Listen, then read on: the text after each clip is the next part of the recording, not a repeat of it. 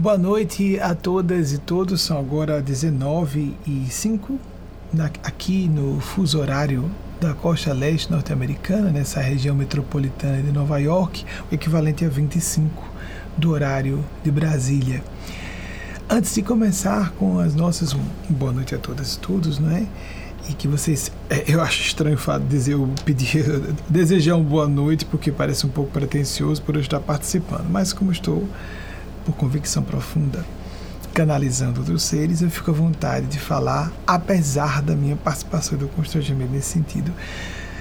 Vocês conhecem o nosso método de amiúde ou de ordinário, pelo menos frequentemente, mas uh, normalmente estamos apenas respondendo a pergunta de vocês. Mas hoje, como na semana passada, eu trouxe alguns tópicos ao meu modo, com papel e lápis grafite enquanto inclusive chegam as perguntas de vocês e nossa equipe tem a oportunidade de fazer uma triagem mais interessante para o, gosto e as necessidades e finalidades educativas coletivas, de acordo com o que chegue de vocês, porque eu só respondo a perguntas que a nossa equipe tenha selecionado agora, chegando ao vivo.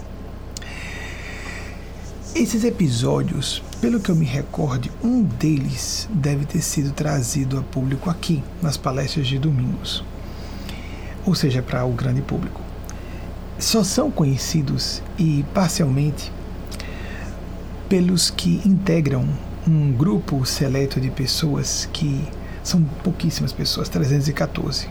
É, temos esse tamanho maior no Facebook, no YouTube, mas para as palestras fechadas na semana, existem alguns assuntos adicionais que não só falo, mas abordo, não só o que eu trago a público, mas como eu abordo é bem diferenciado do que eu faço aqui. E eles pediram que eu trouxesse para vocês alguns episódios, inclusive em lugar da sessão que eu considero de indícios, evidências de mortalidade da alma, mas que a equipe discutiu por um tempo e ficou, fixou a ideia de provas de mortalidade da alma. A convicção profunda a gente estabelece por um estudo criterioso e por experimentações de caráter pessoal, senão de presenciarmos o fenômeno acontecer com alguém próximo a nós. É trabalhoso estabelecermos as estruturas da fé. É uma conquista inalienável, mas também intransferivelmente pessoal. Inalienável se a gente estiver sempre em busca de aprimorar, não é uma conquista que se faz e para. Ela desenvolve-se sempre. Então vamos ver. Eu estou com eles aqui e pedi licença para a elas e eles, não é? Fico em contato contínuo. Aquelas e aqueles que tiverem dificuldade, alguém que diga assim: olha, eu estou sentindo que você está sendo franco, mas eu tenho dificuldade de aceitar isso aí. De acordo com sua religião, você chama de Espírito Santo, de anjo de guarda, ou você pode imaginar que seja meu inconsciente. Por exemplo, uma pessoa materialista, aquela que não considera a existência de nada além do mundo, do mundo físico em que vivemos, pode presumir que se trata de uma função neurofisiológica ou psíquica desconhecida da ciência de hoje. O fato é que, da minha perspectiva, e que estudo o assunto e eu vivencio há décadas, posso garantir que não é só o inconsciente. Literalmente, não é. Existem fenômenos do inconsciente, existem regiões do nosso cérebro muito pouco conhecidas, não vou chamar de regiões não, funções bioeletroquímicas do cérebro muito pouco estudadas. Nós estamos nos primórdios da ciência como nós a conhecemos, poucos séculos, não é? Os nossos instrumentais, por exemplo, só para análise do cérebro, acabaram de ser uh, aprimorados nos últimos decênios para começarmos a investigar o que simplesmente era impossível antes. Observarmos, analisarmos e chegarmos a algumas conclusões interessantes sobre o que nós podemos fazer como seres humanos. Então você pode considerar isso. Ah, uma função. Ele até acredita que existem os espíritos, mas não é exatamente isso. Fica o critério de cada um. De cada um. Eu tenho que dar meu testemunho de que sei que não é. Porque há fenômenos em que nós ficamos na fronteira de avaliar agora foi a memória, agora foi a imaginação e depois nós não temos nenhum espaço a conflito quando uma manifestação profunda, plena, intensa, paranormal acontece que nos deixa estupefatos. Então, há essas situações e que nós não podemos dar espaço à dúvida, a não ser queiramos trair a própria consciência. Recentemente nós publicamos um, um artigo em que falávamos sobre a tão adorada ultimamente deusa coincidência, porque os seus fervorosos adeptos e adeptas, fervorosas adeptas, acreditam que ela seja outra infinitamente mais poderosa do que a crua e nua lógica das probabilidades matemáticas. É bem interessante como pessoas que se consideram muito racionais, inteligentes, instruídas e com base científica, sem o menor pudor, no meu entender, levianamente. Ah, isso é uma mera coincidência. Uma mera coincidência, o rótulo. Coincidência. Coincidência, para o que não se explica. Coincidência, nós podemos dizer, isso não se explica, isso tem que ser observado. Isso, no mínimo, gera uma, uma perquirição. Não só perquirição, primeiro deixa a pessoa num estado de perplexidade. Nós temos que ter a capacidade de ficar estupefatos e depois estupefatas. Depois de estarmos pasmos, transformar aquilo que é uma interrogação numa uma pesquisa. E se não podemos usar instrumentais da ciência, vamos usar o principal instrumental nosso, que é a razão, a boa razão. Não a razão para racionalizar e justificar as nossas intenções e gostos pessoais. Já estou me sentindo em circunlóquios para evitar os temas. Então, são mais íntimos, mas acho muito interessantes. Vocês vão gostar bastante. Quem se interessa pelo assunto vai gostar, lógico. São dois episódios mediúnicos e um pessoal no trabalho de divulgação da nossa causa. Como falei recentemente, no passar do tempo, a gente vai conhecendo o nosso público, não é? E no trabalho do YouTube, a gente começou a focar recentemente, só em 2018. Não tínhamos o foco nisso. Estávamos só com as palestras, mas estava lá, só para forma. Estávamos focando o Facebook antes da década de 2010 e antes as redes de televisão estivemos em duas nos anos 2000. Entretanto, em 1994, esse é o primeiro episódio, como é o mais difícil, eu vou começar por ele. Em julho de 1994, o programa foi lançado em janeiro de 1994, na nossa cidade natal, em Aracaju. Em julho de 94, eu estive com o diretor de programação de uma rede de televisão de São Paulo. Não foi uma rede de televisão do Rio, não foi a Rede Globo, foi outra rede. Estivemos com numa conversa tete a tete e para é, fazer a proposta de transmitir o programa nacionalmente já naquela época, em julho de 1994. Quando eu fiz a proposta a ele, ele foi bastante gentil e afável. Me permitam guardar em sigilo o nome das pessoas. O que importa é a narrativa e a mensagem. Quando eu apresentei a proposta, ele imediatamente ele trouxe, trouxe uma contrapartida. Ele disse: Benjamin, veja, isso é, é inviável em rede nacional.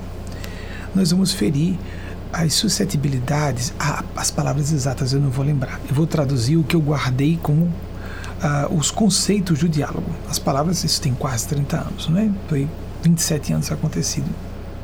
Nós vamos ferir as suscetibilidades de outros religiosos.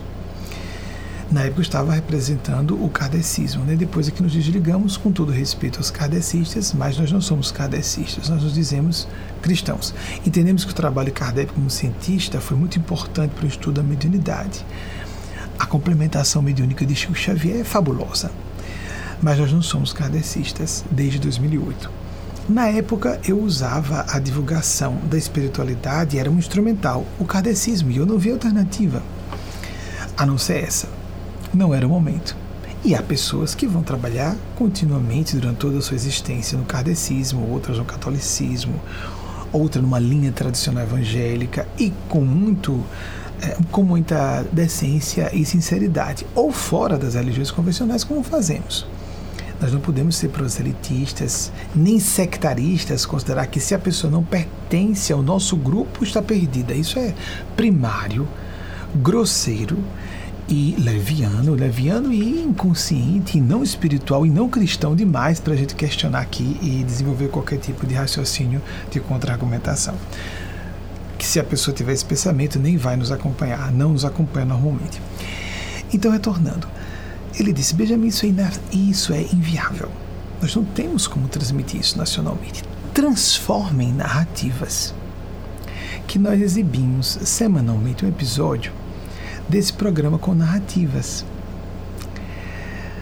Amigas e amigos, eu não considerei, não parei para pensar, nem levei para casa não, foi imediato. Eu disse, isso é impossível.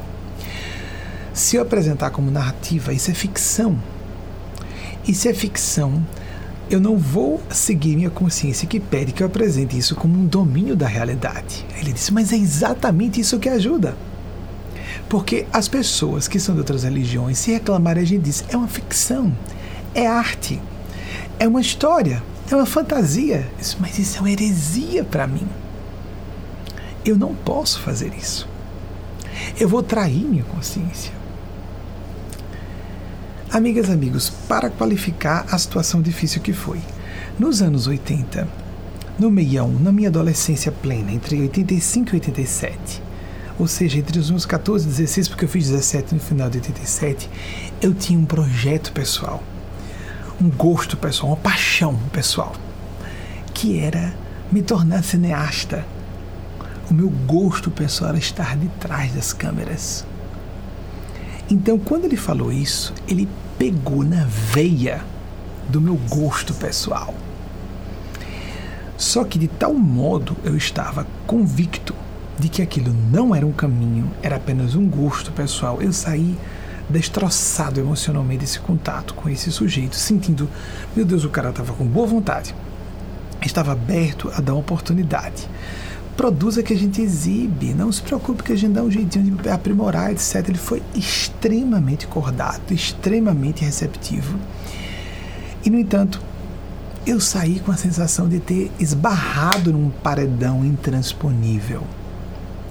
Só na casa de 40 anos, mais de 20 anos depois, há poucos anos, foi que eu me dei conta que tentação perigosíssima eu havia sofrido. E nem me havia dado conta na época. Eu só saí muito triste, muito abatido, mas eu simplesmente não enxerguei como uma possibilidade. Graças a Deus. Amigas, amigos, todos nós sofremos esse gênero de tentações. Em alguns outros momentos foi mais difícil. Por exemplo, várias pessoas. Eu cheguei aqui a primeira vez em 1996, há 25 anos, em maio de 96, um quarto de século, falando abertamente contra a homofobia, dizendo que a homossexualidade não se tratava de distúrbio mental nem moral. Várias pessoas vieram me aconselhar: por favor, não fale sobre isso, você está se queimando, você vai se destruir para os mais íntimos já estavam sabendo, não, eu não só vou falar sobre homossexualidade, eu também sou homossexual e eu vou trazer a público que eu sou homossexual. Porque tem duas coisas, amigos. Falar sobre homossexualidade, sabe quem é mais contra a falar abertamente sobre homossexualidade? Os homossexuais. Porque não querem dar bandeira, como se fala no meio, né? Nós já tô sem namorado, uma esposa, ou então casa-se faz um acerto com uma mulher, digamos, um homem gay faz um acerto. Basta vocês observarem quantas pessoas da minha geração, tenho 50, quantas pessoas, só na vida pública, quantas pessoas você conhecem, vocês conhecem, que são assumidamente homossexuais? Segundo os pesquisadores mais tradicionais, os mais tradicionais, homossexuais constituem um décimo da população. Onde está esse pessoal? Eu não estou falando de bissexuais. Bissexuais não são obrigados a se assumirem nem como bissexuais, muito menos como gays, porque não é uma fraude, um falso testemunho dizer que é heterossexual, porque bissexual ele é hetero e homossexual ao mesmo tempo. Mas um décimo.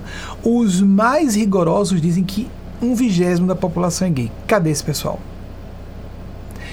Estão errados e erradas de todo não. Eu acho ruim. A pessoa passa de celibatária. A pessoa, não, nem todos os celibatários estão fazendo isso, mas muita gente passa celibatária. Muita gente faz casamentos arranjados. E aí passam de decentes. Cidadão de bem, a palavra, né? Cidadã de bem. De conformidade, enquadrado, enquadrada.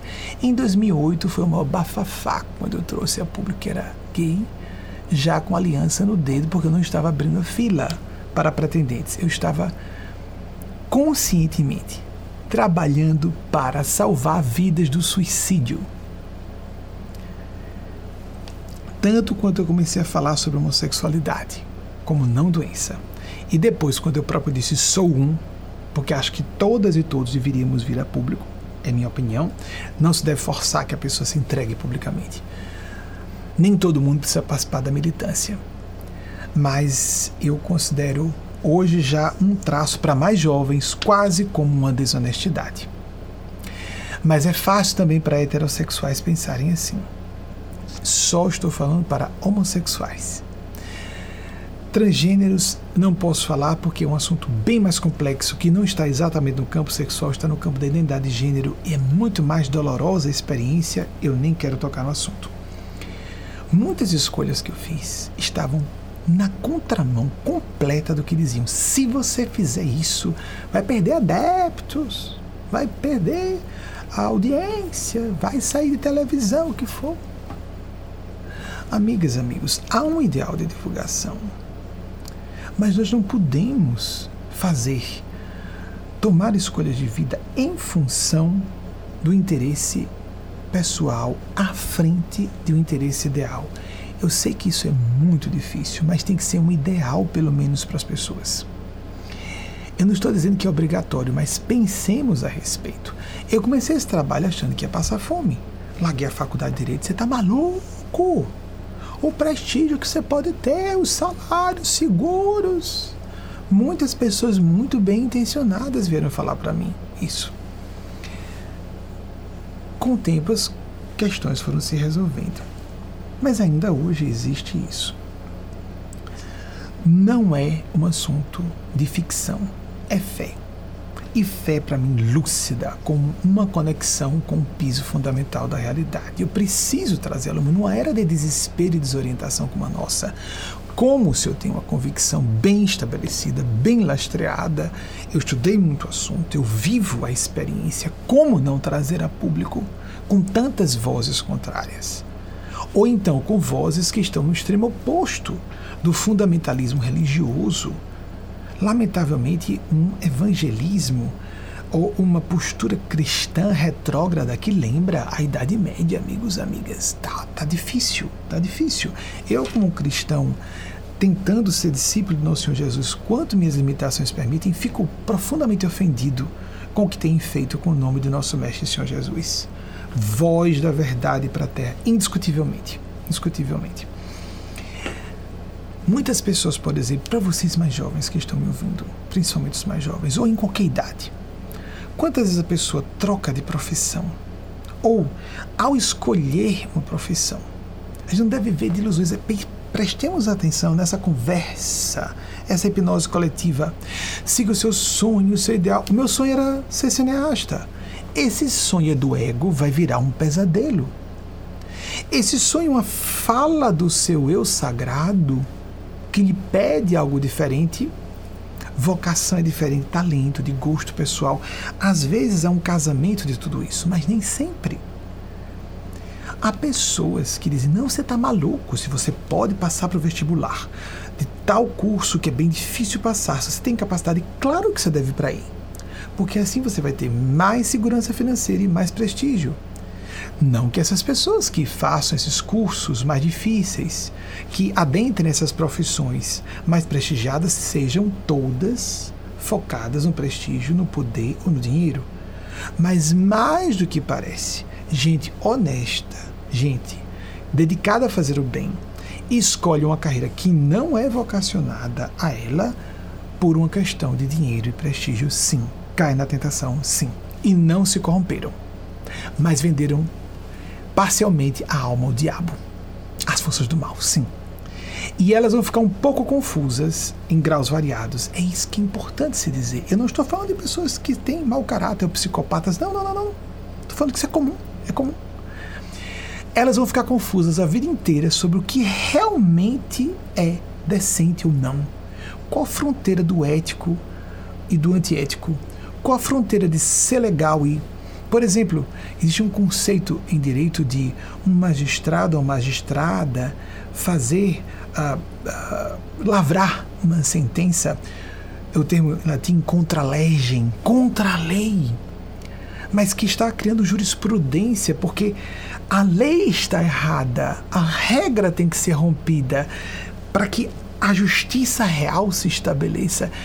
Nós vivemos uma era de tanta confusão moral que primeiro nós temos que ter consciência mais clara sobre nós mesmos. E se nós nos acostumamos a aqui dá certo, então é melhor. Se eu fizer isso, eu consigo mais. Nessa época em que está se pensando em o prestígio, por exemplo, quantidade de seguidores e seguidoras, ou inscritos ou inscritas, mais celebridade, mais fama, mais dinheiro. Ou então, a pessoa que diz: Não, estou buscando dinheiro, mas está buscando poder. Não que não seja um ideal a pessoa buscar cargos públicos, políticos, mas nossa, são áreas fronteiriças, moralmente falando, perigosíssimas. Porque se a pessoa vive de pular de, um, de uma meta para outra, para outra, ela vive num barato. Ela está empolgada, é um, é um fogo do ego, não é uma alegria do espírito e não é uma paz de consciência. É impossível ser feliz se nós não respeitarmos os nossos princípios. É isso que nos distingue de máquinas e animais. Isso é muito sério. Isso não é poesia. Para quem não acredita em vida após a morte, isso é importante. E às vezes uma pessoa diz: Não, eu vou fazer, vou seguir essa carreira, ou eu não quero saber de ser, de ter, fazer um concurso, vou abrir uma empresa, porque o, o meu o foco agora é ser empresário. Ou então o outro, não, eu prefiro estabilidade em um concurso. Mas um tem vocação para ser empresário, empresário, e o contrário, a que foi ser empresário, o empresário tinha vocação para ser um concursado numa área de prestígio até. Quantas vezes, como Mefistófeles, no clássico Fausto, Faustus, Fausto com Mefistófeles no clássico de Goethe, as pessoas vendem a alma ao diabo. Isso não é bobagem. Nós ficamos confusos a vida inteira e mais, começamos a atrair pessoas em situações semelhantes e nos embaralhamos cada vez mais. Por exemplo, aquilo que eu falei a vocês, começo a reconhecer, a gente não tem como não conhecer o próprio público, não é? Desde que nós abrimos a oportunidade das pessoas virem se consultar comigo, em meu estado e depois, quando o programa entrou em rede nacional de fato em 2001, da forma como nós sabíamos que era correta, de maneira semelhante ao que fazemos aqui. Em 2001 e 2004 na extinta TV Rede Brasil, depois entre 2007 e 2009 e depois de 2010 e 2012 numa rede privada. Nesse período, eu comecei a ter contato com muitas pessoas de outros estados e oligarquias e pessoas importantes de várias regiões me procuraram. E uma fala recorrente é: por que, que isso não é conhecido por mais pessoas? Uma parte do meu espírito diz: é mesmo, isso podia ajudar tanto mais pessoas, ou tantas mais pessoas, mas não é o momento e tinha que frear. Uma parte de mim queria botar o pé no acelerador, outra no freio, como essa cena 94.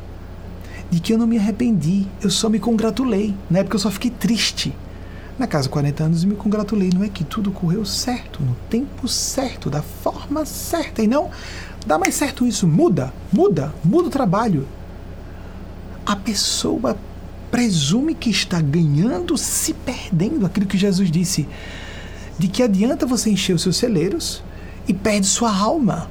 Amanhã a gente pode morrer fisicamente. Uma pessoa de hoje, 20 anos, pode morrer amanhã. Fisicamente é a única certeza que nós temos.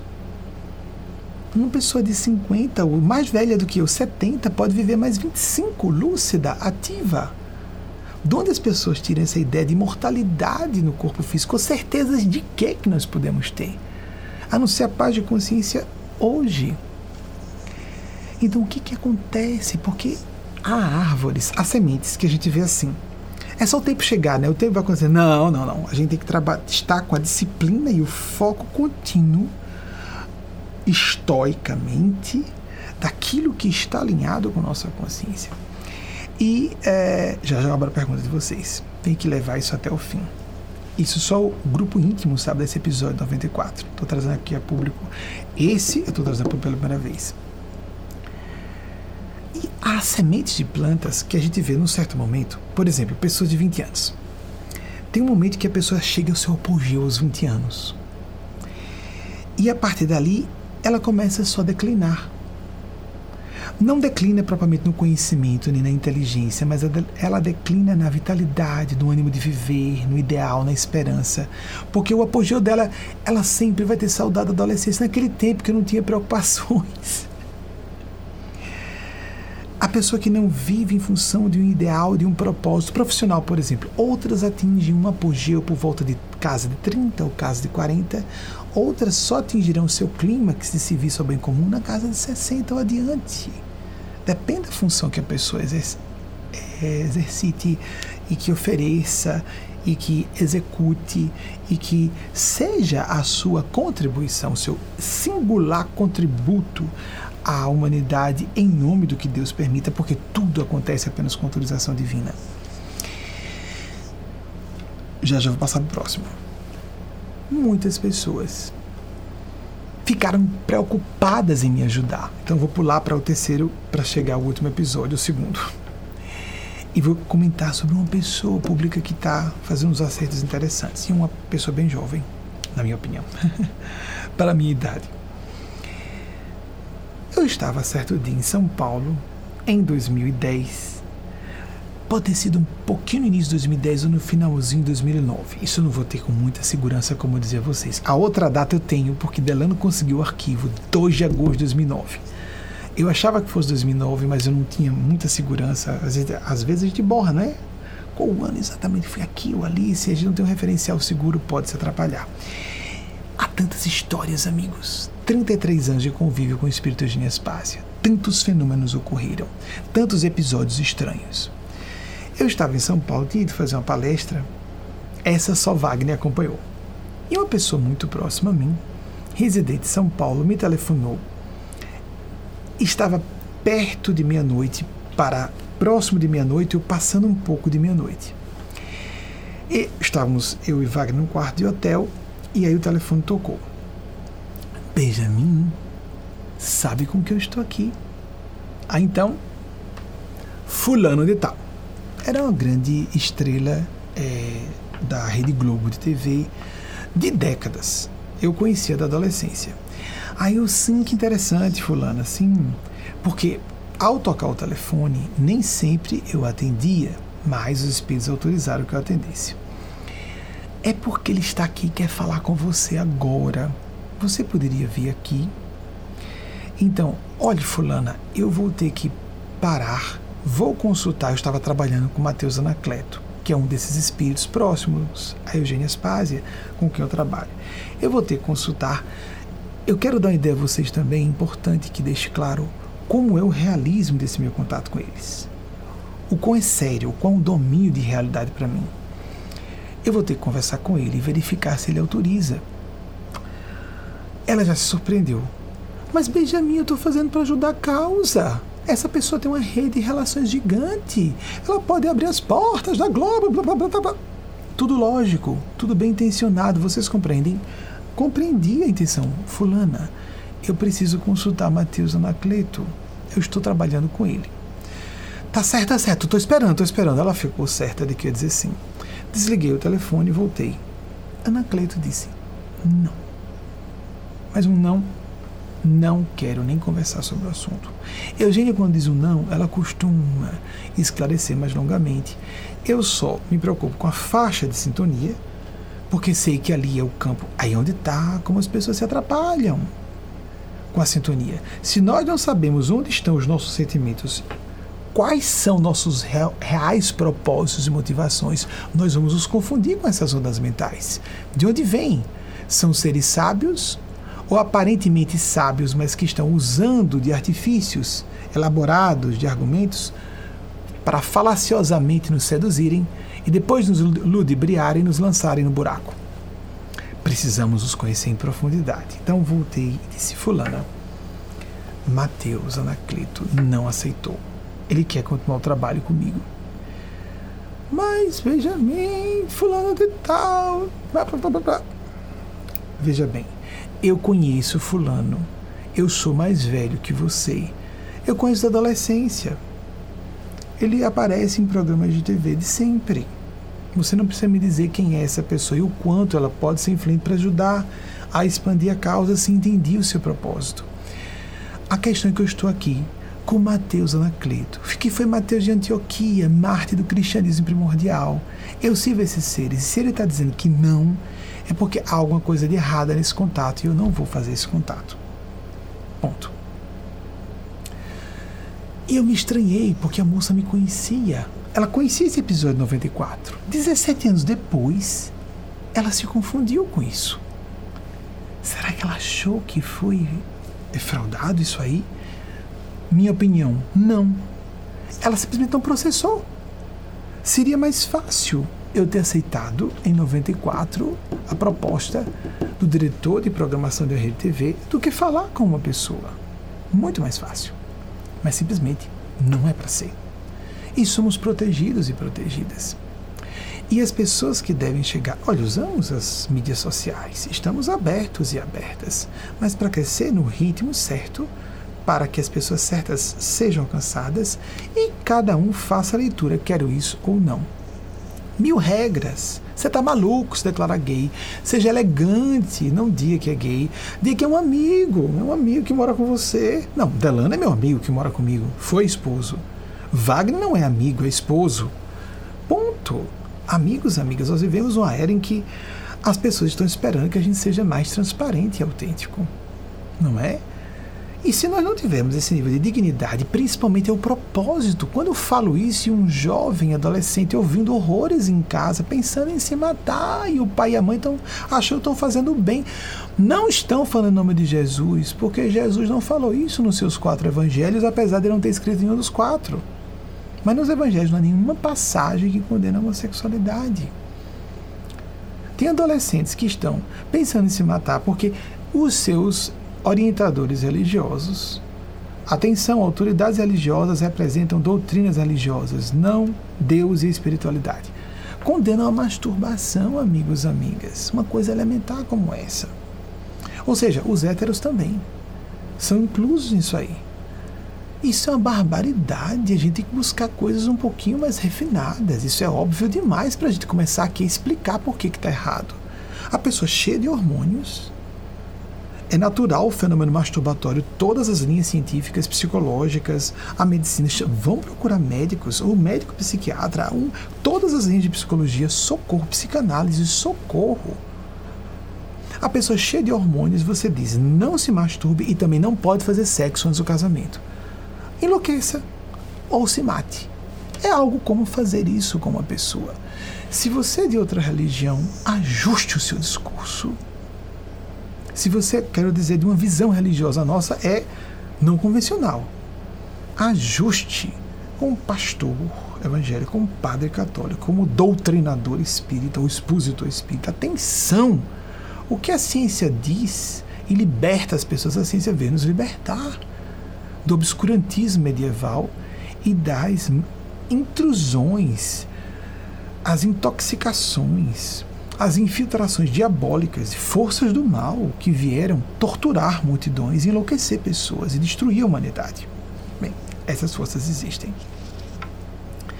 Então teve essa situação curiosa que a moça disse, mas é fulano de tal da Globo. E eu estou com o Mateus de Antioquia ele se apresentava assim também.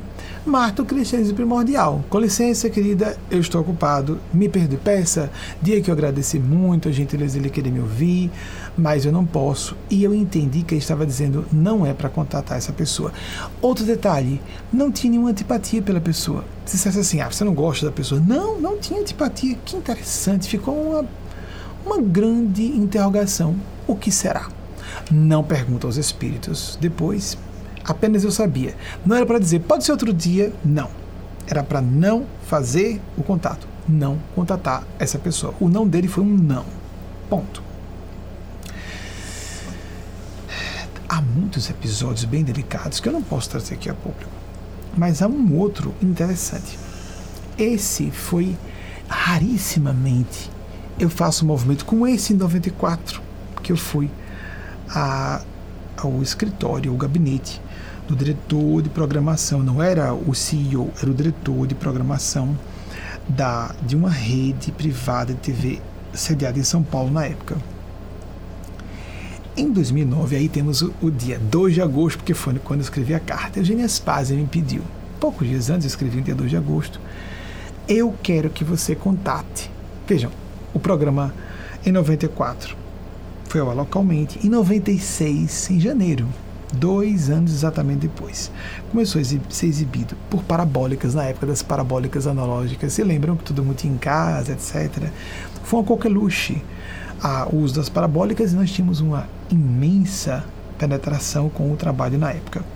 Em 2001 entrou em rede nacional, então já tinha já conhecia um bocado de gente, muita gente me conhecia e me procurava. Mas eu fazia o movimento procurar rarissimamente. Em 2009 foi a exceção. Eugênia Spassi me procurou e disse: Olhe, eu gostaria que você contatasse Fulano. Esse Fulano eu tinha muita simpatia e tem até hoje. Então eu disse: Mas esse cara, não importando se no poder executivo, legislativo, judiciário, que seja, essa pessoa estava em uma posição de muito destaque. Então, procura essa pessoa. Então, eu já sabia que ele ia interpretar bem. Já tinha me encontrado em poucas ocasiões com ele, mas eu tinha mais abertura com um casal que era amigo dele e da esposa. Eram dois casais amigos. Então pedi ao casal, com quem eu tinha mais abertura, passe essa carta para Fulano. Eugênia queria falar diretamente com ele. Todos os meus amigos íntimos, no mínimo 25 pessoas ficaram sabendo disso, que eu fiquei extremamente preocupado. Hoje eu trato isso com mais, com mais leveza. Recentemente aconteceu, só quatro pessoas souberam. Primeiro duas, depois eu botei para quatro. Não passa adiante. E nossa, que coisa horrível procurar uma pessoa que está em posição de destaque. Que loucura! 15 anos depois do programa já ter sido lançado. Eugênia, esse sujeito vai vir a ser presidente da República, não é? Porque, como eu tenho funções precognitivas, eu conseguia perceber que havia inclinações em linhas de destino para que ele fosse presidente da República.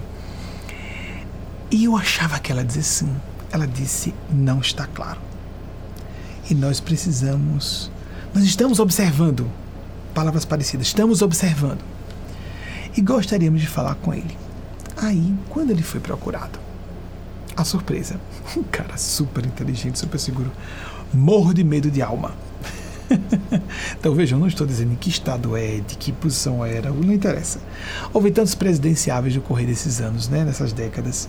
Sempre há né, um monte de gente com pretensões. Ele não tinha dito a público dito nada que se assemelhasse a querer ser presidente. Creio com boa dose de convicção que ele tinha sim. E tem informações de pessoas próximas que tinham essa intenção.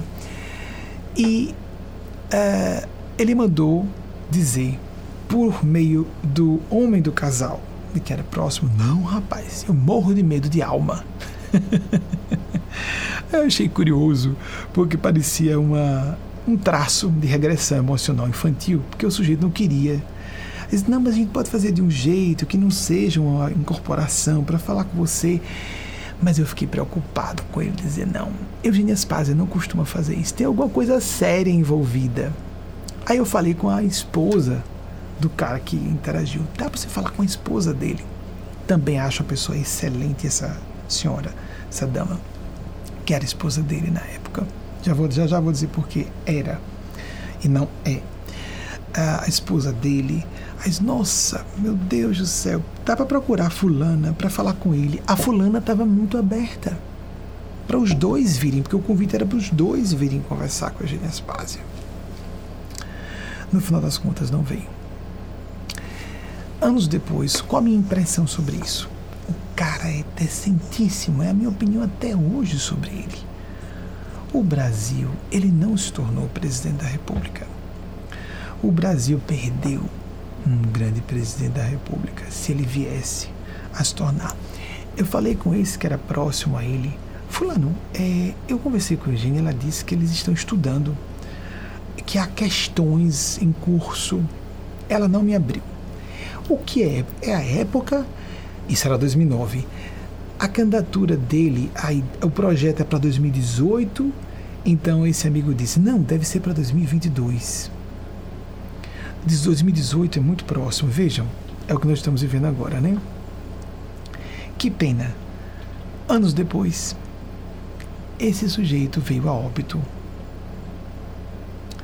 Essa era a minha resistência de falar por quê. Se ele viesse falar comigo, eu estou dizendo que não teria vindo a, vindo a ocorrer, não teria vindo a acontecer o óbito de jeito nenhum.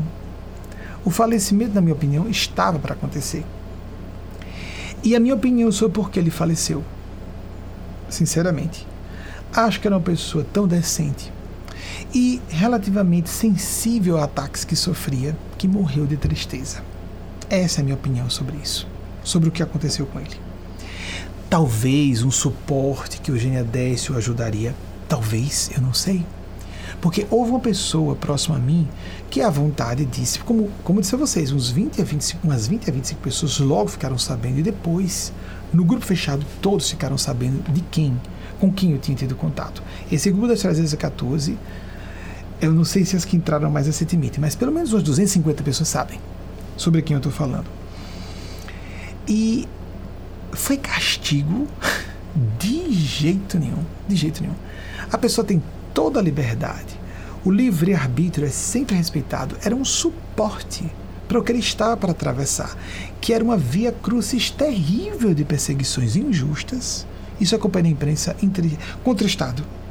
Continuou muito amável comigo em público, continuou muito gentil, eu só fiquei muito preocupado. Falem com os dois, isso é raríssimo. Tem uma razão muito séria para ela querer falar.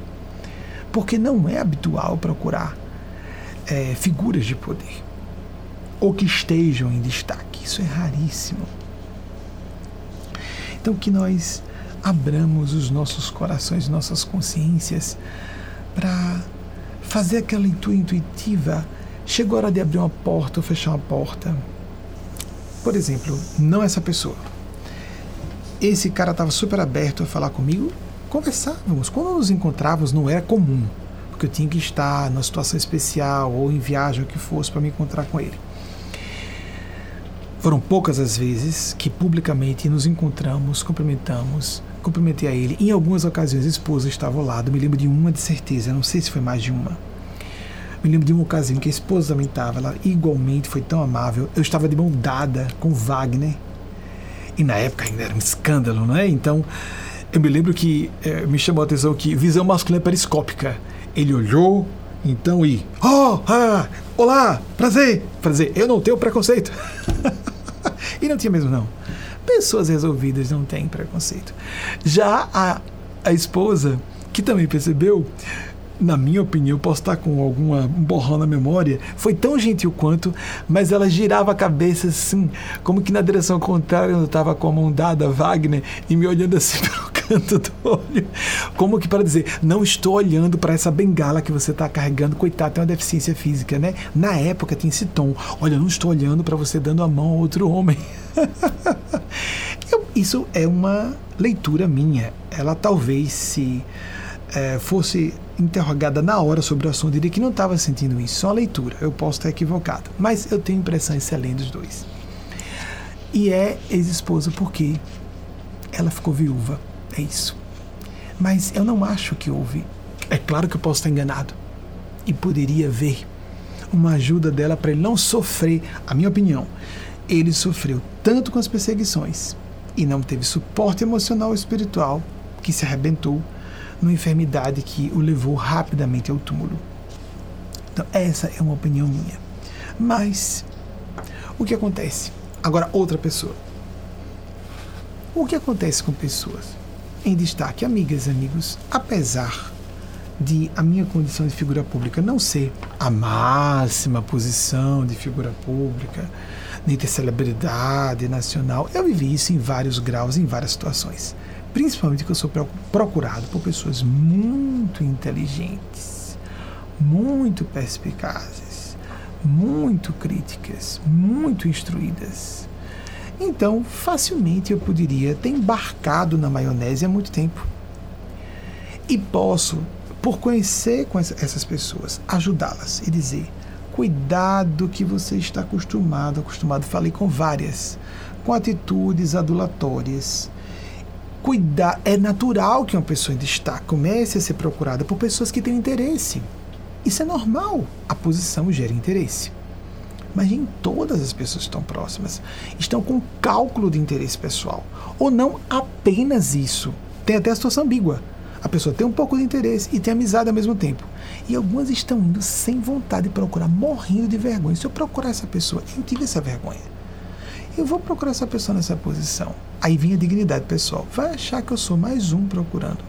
Mas passou rápido, porque eu conheci a maturidade do sujeito e eu procurei. Mas eu fiquei com receio, até do outro casal. Até do casal. Não era movimento meu. É, eles estavam há poucos anos aqui, o casal continua, os dois continuam aqui. Tem algum contato comigo, assim, raramente. Aqui eu quero dizer dentro do nosso grande grupo de amigos e amigas espalhados pelo Brasil, não só os 314, os amigos e amigas espalhados pelo Brasil e amigas. E mas eu fiquei acanhado. Tem aquele pudor, né? A dignidade pessoal. Meu Deus do céu, o cara não faz ideia do que significa isso. Eugênia Spazia representa a Embaixada Celeste. Não adianta dizer eu não acredito, isso é uma jogada de manipulação. Até uma vez uma pessoa recentemente disse, falou, e se essa pessoa soubesse que você não tem nenhum interesse, adiantaria? Não. Vai continuar achando que é um jogo, vai continuar achando que é uma mais um artifício para ver se seduz. Pronto, porque a pessoa, aí onde está?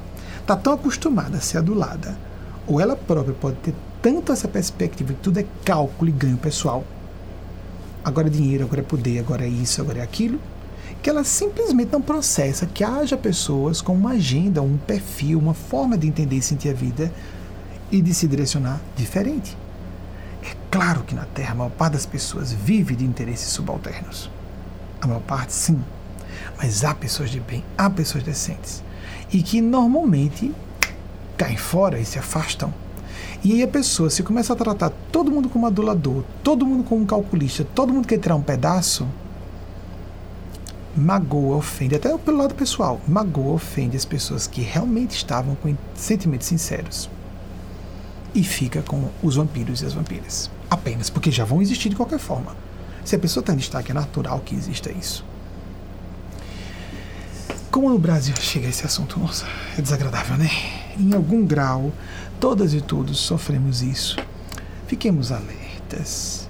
Jesus disse: sede mansos como pombas e astutos, astutas, mansos, mansas, astutos, astutas como serpentes. É a astúcia do bem. Há pessoas que vão simular-se, aparentarem que são cordeiros e são lobos em pele de cordeiro. Sem dúvida mas há pessoas que aparecem até o contrário. Cordeiros com pele de lobo. Paulo diz: Fiz-me de fraco pelos fracos, a fim de conquistar os fracos. Fiz-me de forte pelos fortes, a fim de conquistar os fortes. Fiz-me de tudo por todos, a fim de por todos os meios vir a salvar alguns em palavras aproximadas. Mas eu queria, terminando, citar.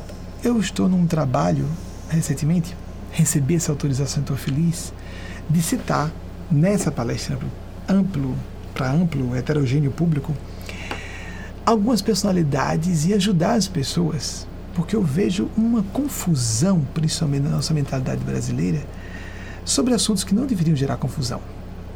Eu vou citar um rapaz, muito, eu considero jovem, é Bruno Sartori, que está fazendo, achei bonitinho, ele foi é, cognominado por é, Paulo Coelho como o bruxo dos, dos vídeos, é isso? Tem um nesse bruxo dos vídeos. Ele é um especialista em deepfake. Ele é um deepfaker. Ele assim se apresenta. Então, Bruno Sartori, curiosamente, quando eu pedi, nossa, porque eu conheço muito pouca coisa dele, ele também ficou célebre recentemente, de um ano para cá, com potencial para ficar muito mais.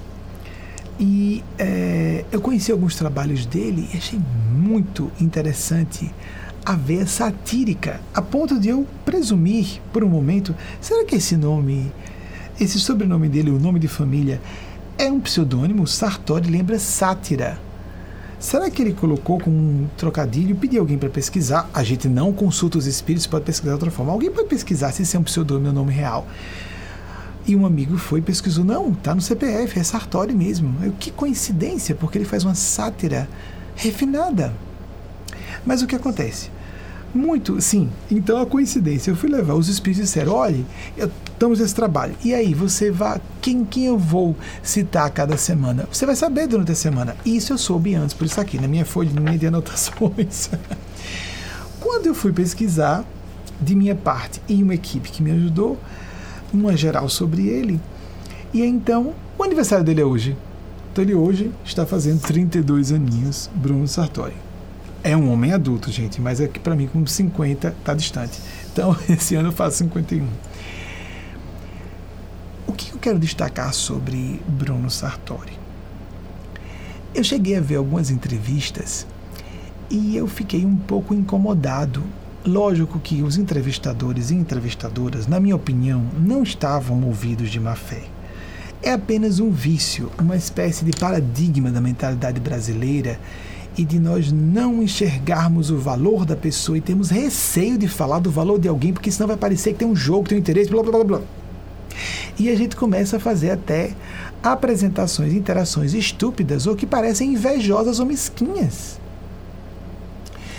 Modestamente, o Bruno Sartori, que tem uma visão bem dessa nova juventude aguerrida contra fanatismos religiosos e contra todas essas hipocrisias absurdas, corajosamente fazendo sátira ao governo federal, muito bravo, muito bravamente.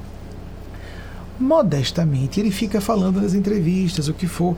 Não, qualquer pessoa pode fazer, tem tutoriais aí. O negócio é ter uma máquina e as pessoas vão entrevistando. E os entrevistadores e entrevistadoras entram na onda. Ah, tá, então que máquina é essa? Como é que funciona isso? Impressionante. Então, amigas, amigos, não é a máquina. Me permitam dizer, fora do trabalho, na minha área de. Eu não conheço nada sobre o trabalho de vídeo de Bruno Sartori, sobre a inteligência artificial que ele usa. Inteligência artificial, inteligência artificial que está fazendo tudo. Não, amigos.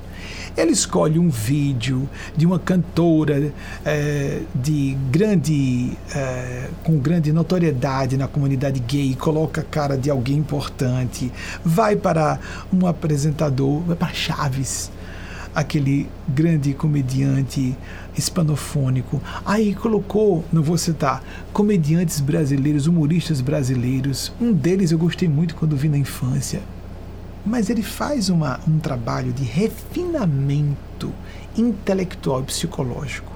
No campo satírico, o humor inteligente, que não só parece muito bem intencionado, mas bem intencionado no sentido de revelar que o perigo que é estamos com a tecnologia que pode simular o rosto e a voz das pessoas muito proximamente do que são realmente essas pessoas, mas também de alertar a população sobre atitudes disparatadas de figuras públicas. Com muito refinamento, provocando riso. Às vezes, nem, é, esse tipo de sátira pode não conseguir, não alcançar o riso. A gente lê. Há pessoas que trabalham com sátira que a gente lê, nossa, não dá nem para rir, não dá nem para rir. O assunto é sério demais para a gente rir. E, no entanto, ele faz a gente rir de assuntos sérios, mas no sentido de rir para provocar a reflexão. Então, me perdoem todas e todos que estão dizendo, bem, então é só comprar um grande computador e você faz. Não, não, não, não. O rapaz está sendo modesto, ele é muito capaz, ele é muito inteligente, ele tem uma veia refinada. Então, aproveitando que é o aniversário dele, o presente é para vocês. O rapaz está fazendo um trabalho muito bom. Verifiquem. Vamos lá, Bruno Sartori. Sartori, é como se ouve. Bruno Sartori. Quem não conhece, pesquise, vale a pena ver. Tá nas redes sociais. E acompanhar o trabalho dele, muito bom mesmo. Mas aí os entrevistadores, ah, tá a máquina. E demora quanto tempo para produzir? Mas meu Deus, ninguém perguntou. Nossa, mas você escolheu tão bem aquele quadro do programa Chaves, aquele quadro do programa Os Trapalhões, aquele que eu já citei, aquele quadro da Ana Summer. Meu Deus do céu, e bota algum um texto completamente diferente sobre. Isso não é simples, parece simples. Isso é brilhante e ninguém fez elogios ao brilhantismo, não das poucas, eu vi pouca coisa. Eu me incomodava porque as pessoas corriam para falar sobre inteligência artificial e sobre quantos dias leva e como é que se faz isso. Não, qualquer um pode fazer. Não, não, não. É, é modéstia dele, não é qualquer pessoa que pode fazer isso. Assim, se uma pessoa tem um computador na mão, faz o que quiser.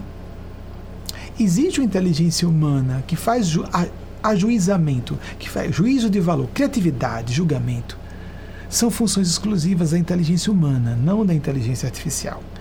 A inteligência artificial vai só coletar dados para produzir imagem em movimento e o áudio que vai, é, portanto, é, fazer uma reprodução o mais aproximada possível que aquela máquina pode da voz da pessoa. Tirando isso, que é muita coisa que a inteligência artificial faz, o resto, que é o que causa realmente o humor, a crítica social, a proposta de esclarecimento, de reflexão, a coragem de falar sobre isso, está completamente fora da inteligência artificial. É a inteligência humana do rapaz, o Bruno Sartori. Seria bom que a gente se alertasse para isso.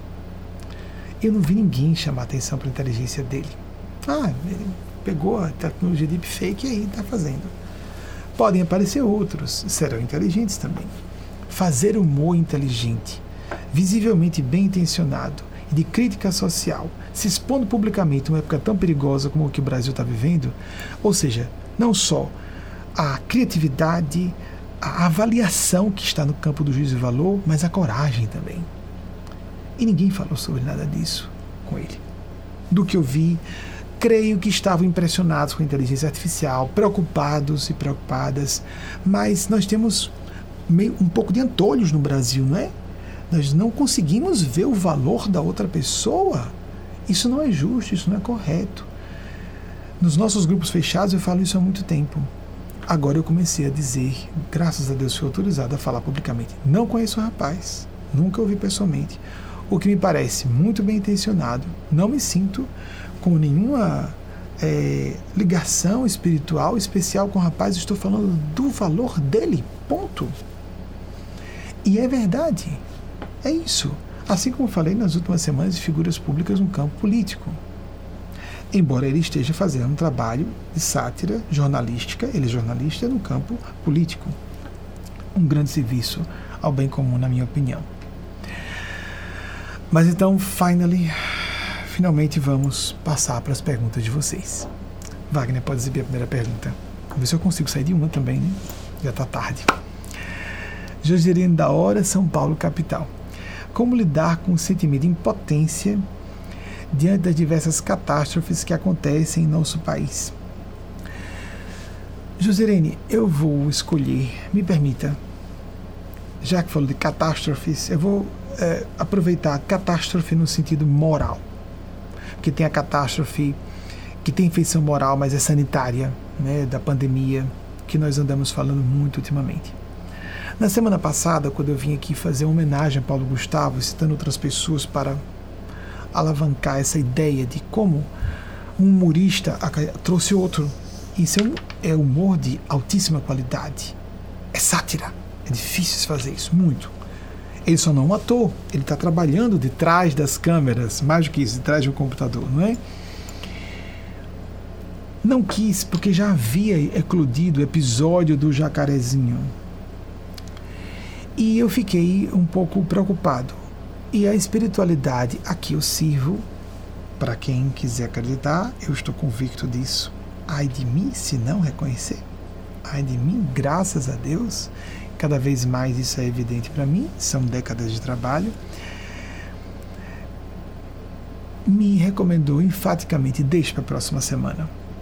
Então, vem a questão, pronto. Não foi nada planejado o que dizer, apenas não fale nessa semana. Eu tangenciei rapidamente a questão do racismo, mas não toquei no assunto propriamente do jacarezinho. Porque tinha acontecido o falecimento que chocou a alma nacional de Paulo Gustavo muito justamente. Um homem que nos fazia rir é, em situações desastrosas e dentro de preconceitos ominosos e com uma habilidade incrível para não reforçar o preconceito e sim desmascarar a atitude discriminatória de quem é preconceituoso e malévolo, porque existe isso de a pessoa dizer: Eu não sou preconceituoso, mas está condenado ao fogo do inferno. O que é isso? Você para de ser hipócrita, deixe de ser hipócrita. Você não é cristão ou cristã, não.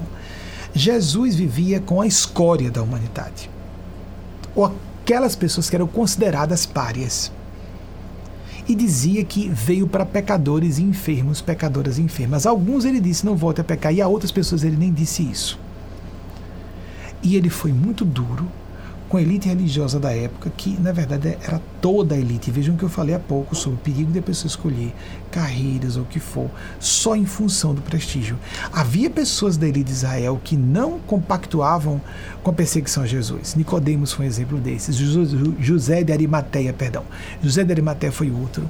Havia pessoas que estavam contra, mas eram poucos, era uma minoria. Jesus se opôs à classe religiosa, que não era só classe religiosa, era política, era científica, era tudo.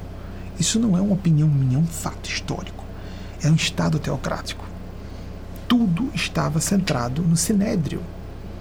Então, fariseus e saduceus eram donos de tudo. Eles eram a classe política, classe religiosa, classe científica, eram os doutores da lei. Eles representavam, portanto, o que havia da elite inteira da sociedade judaica. Jesus preferia os párias. A gente não faz ideia do que era para aquela época o cobrador de impostos, porque era um cobrador de impostos em nome do império invasor, o romano. Ele era um traidor da pátria. Ele era pior, a pior espécie de corrupto que poderia existir ele estava corrompendo a própria consciência. E Mateus Levi, o mais respeitado dos evangelistas pelos estudiosos, era um cobrador de impostos. Então, nessa perspectiva dolorosa de, do que nós acompanhamos, queria dizer a vocês, eu não me sinto muito isento nesse assunto. Até os meus cinco anos de idade, eu fui criado por um rapaz que eu só me dei conta que era negro quando fiquei adulto. Eu não parei para processar que ele era negro. Era, com todas as características, cabelo, cor da pele, tudo. Ela, era ele quem me levava à escola e trazia, a cidade era muito pequena e havia segurança, me dava banho, tudo. O rapaz cuidava de mim. Então, quando eu vejo a pessoa negra ou mestiça, eu tenho inclinação natural de me enternecer, de julgar que ela é melhor do que as pessoas brancas, pela minha, pela minha programação emocional dessa mesma encarnação. Muito bem. Sobre o jacarezinho. O que provocou trazer Bruno Sartori? Uma fala dele. Ou, vou dizer com minhas palavras, ou Gracinha, ou Gracinha, ninguém está a favor de bandido é você que é burro. O que vai estar estúpido? Burro pra caramba, só que foi uma palavra com C mais pesada. Pra caramba, é, para. Ah, sério. Ô oh, rapaz, que bom. Parece que é uma linguagem. Diga assim: não, rapaz, quem é que vai defender crime? Onde é que crime é defensável em qualquer circunstância? Mas nós temos que contextualizar, por isso existem tribunais. Por isso, uma pessoa tem que ser submetida a julgamento. Vamos então passar. Tem que ir devagar, para não me inflamar. Essa coisa do ódio pela cor da pele, num país de pardos e mestiços, é tão abominável, é tão execrável, a gente não ter palavras para nominar. E alguém vai dizer: não, mas isso não tem nada a ver com racismo tá certo. Mas foi um movimento da polícia. A ONU baixou, não por acaso. Lá. A coisa criou um escândalo internacional, não por acaso. Primeiro era 25, o último número que sobrou 28 mortos. Ah, um policial morreu e houve até uma pessoa que foi assassinada, executada na frente de uma criança. O colchão ficou encharcado de sangue na frente de uma criança. Amigos, há uma polêmica no direito internacional, direito quero dizer de todos os países, mas que está lentamente caminhando para a decadência sobre a existência da pena capital. Há estados norte-americanos que estabelecem que pode existir pena capital, outros não, etc. Recentemente, Trump, né, aqui houve autorização para uma execução de uma pessoa por a pena capital é, é a pessoa depois de julgada, sentenciada, ela vai sofrer execução da pena. 17 anos no corredor da morte com mil recursos, vai, vem, vai, vem, para ver se o cara vai ou não ser executado. Dentro de uma situação estabelecida pela lei, segundo tribunais daquele lugar. Aí alguém vai dizer, mas veja bem, era narcotráfico. Amigos, amigas, primeiro vou dizer logo, deixa eu voltar, vou ficar indo e voltando, para ficar ao mínimo emocional que eu puder. A questão é que eram pessoas negras, mestiças e pobres. Isso é uma vergonha internacional. Não, mas veja bem, há narcotráfico. Sim, há crime, sim. Isso tem que ser tratado com profundidade, sim. Por abordagens bem mais realistas, inteligentes e sérias questões econômicas, sociológicas, educacionais, seríssimas e antiquíssimas. Nesse 13 de maio, há pouco, nós tivemos a celebração de 133 anos assinatura da Lei Áurea. Gostei quando algumas pessoas postularam, não é dia de celebrar, dia de protesto. É. Existe agora também o dia 20 de novembro, o dia do orgulho negro, corretíssimo o empoderamento do próprio movimento político contra o racismo feito por pessoas e liderado por pessoas negras, negros e negras que estão conduzindo. Mas é indiscutível que a princesa Isabel, que com apenas 25 anos em 1871, aproveitando a viagem do pai, assinou a lei do ventre, ventre livre. A partir de então, todas as crianças que nasciam não eram mais escravas. Em 1888, de novo, ela só foi três vezes regente do Brasil. Na primeira assinou a lei do ventre livre, na terceira assinou a lei áurea. Havia um gabinete contrário a isso, ela depois do primeiro-ministro mudou o gabinete, colocou abolicionistas. No dia 10 de maio estavam promulgando a lei na Câmara dos Deputados. No dia 13 de maio o Senado aprovou, ela correu para assinar com apenas dois artigos. ela sabia que ia perder o trono. Ela não sofreu nada do que pessoas negras sofrem. E sofreu na época, nem se dá para imaginar o que seja. Mas ela perdeu o trono. Era uma mulher que se empoderou para fazer o que nem o pai fazia, que queria que o Brasil, eu tenho uma opinião muito boa sobre Dom Pedro II, que ele queria que o Brasil tomasse voo próprio, tomasse essas, essas iniciativas. Ele era muito democrático, tinha um pensamento muito republicano, muito de respeito aos direitos civis, nesse sentido. Ele era contra a, a, escravatura e tentou fazer a abolição desde o início do seu império, quando ele foi emancipado com apenas 14 anos. Imagina, tivemos um imperador com 14 anos de idade. 1940, se não me engano. Mas ele parou de fazer essa busca e a filha, agindo como uma dama aristocrática de cima para baixo, sabendo que ia perder o trono, deixou registrado, inclusive, se o preço é perder a coroa. Vocês têm noção do que seja isso? Ser tratada como princesa e rainha desde cedo. Saber. Ela era fluente em quatro idiomas. Ela estudava nove horas e meia por dia, debaixo. Do, não, quero usar palavras pesadas, da dura disciplina de Dom Pedro II. E conhecer filosofia, astronomia, o que vocês imaginem. Ela tinha uma educação privilegiada ela tinha plena consciência, inclusive política e a parte de ciência política. Ela tinha plena consciência que ia perder o trono. E assinou. E ela deixou registrado por escrito. Vale a pena perder o trono. Ela podia perder a vida, não só o trono. E sabia disso também. Eu sei que isso é controverso, é minha opinião. E isto que concordo que o movimento negro tenha também outro dia, o 20 de novembro. Precisamos de mais. Fazer mais movimentação. Mas alguém vai dizer assim: mas espera aí, esse assunto é um pouco complexo. É porque havia narcotraficantes Amigos amigas, houve disparo de armas em via pública. Vamos pensar num tipo de crime diferente do narcotráfico, mas onde há narcotráfico também, outro ambiente onde haja narcotráfico. Vou criar uma analogia com vocês. Faz de conta que ninguém sabe que isso é comum ou não, tá certo? Vamos imaginar uma boate numa metrópole do Brasil, numa cidade, numa capital, uma boate refinada para pessoas de classe média alta, os emergentes ou as pessoas de classe alta.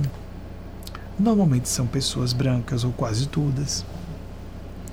Aqui ali uma mestiça, aqui ou ali uma negra, não é? Normalmente é pessoas brancas. Às vezes a venda de drogas, eu não sei se eu estou sendo ingênuo ou injusto, às vezes a venda de drogas aqui ou ali tem narcotraficantes ali também. Não sei se vocês sabem disso ou só eu que estou sendo um, um pouquinho dramático em dizer que existe. Mas eu não quero falar do crime do narcotráfico. Quero falar de outro.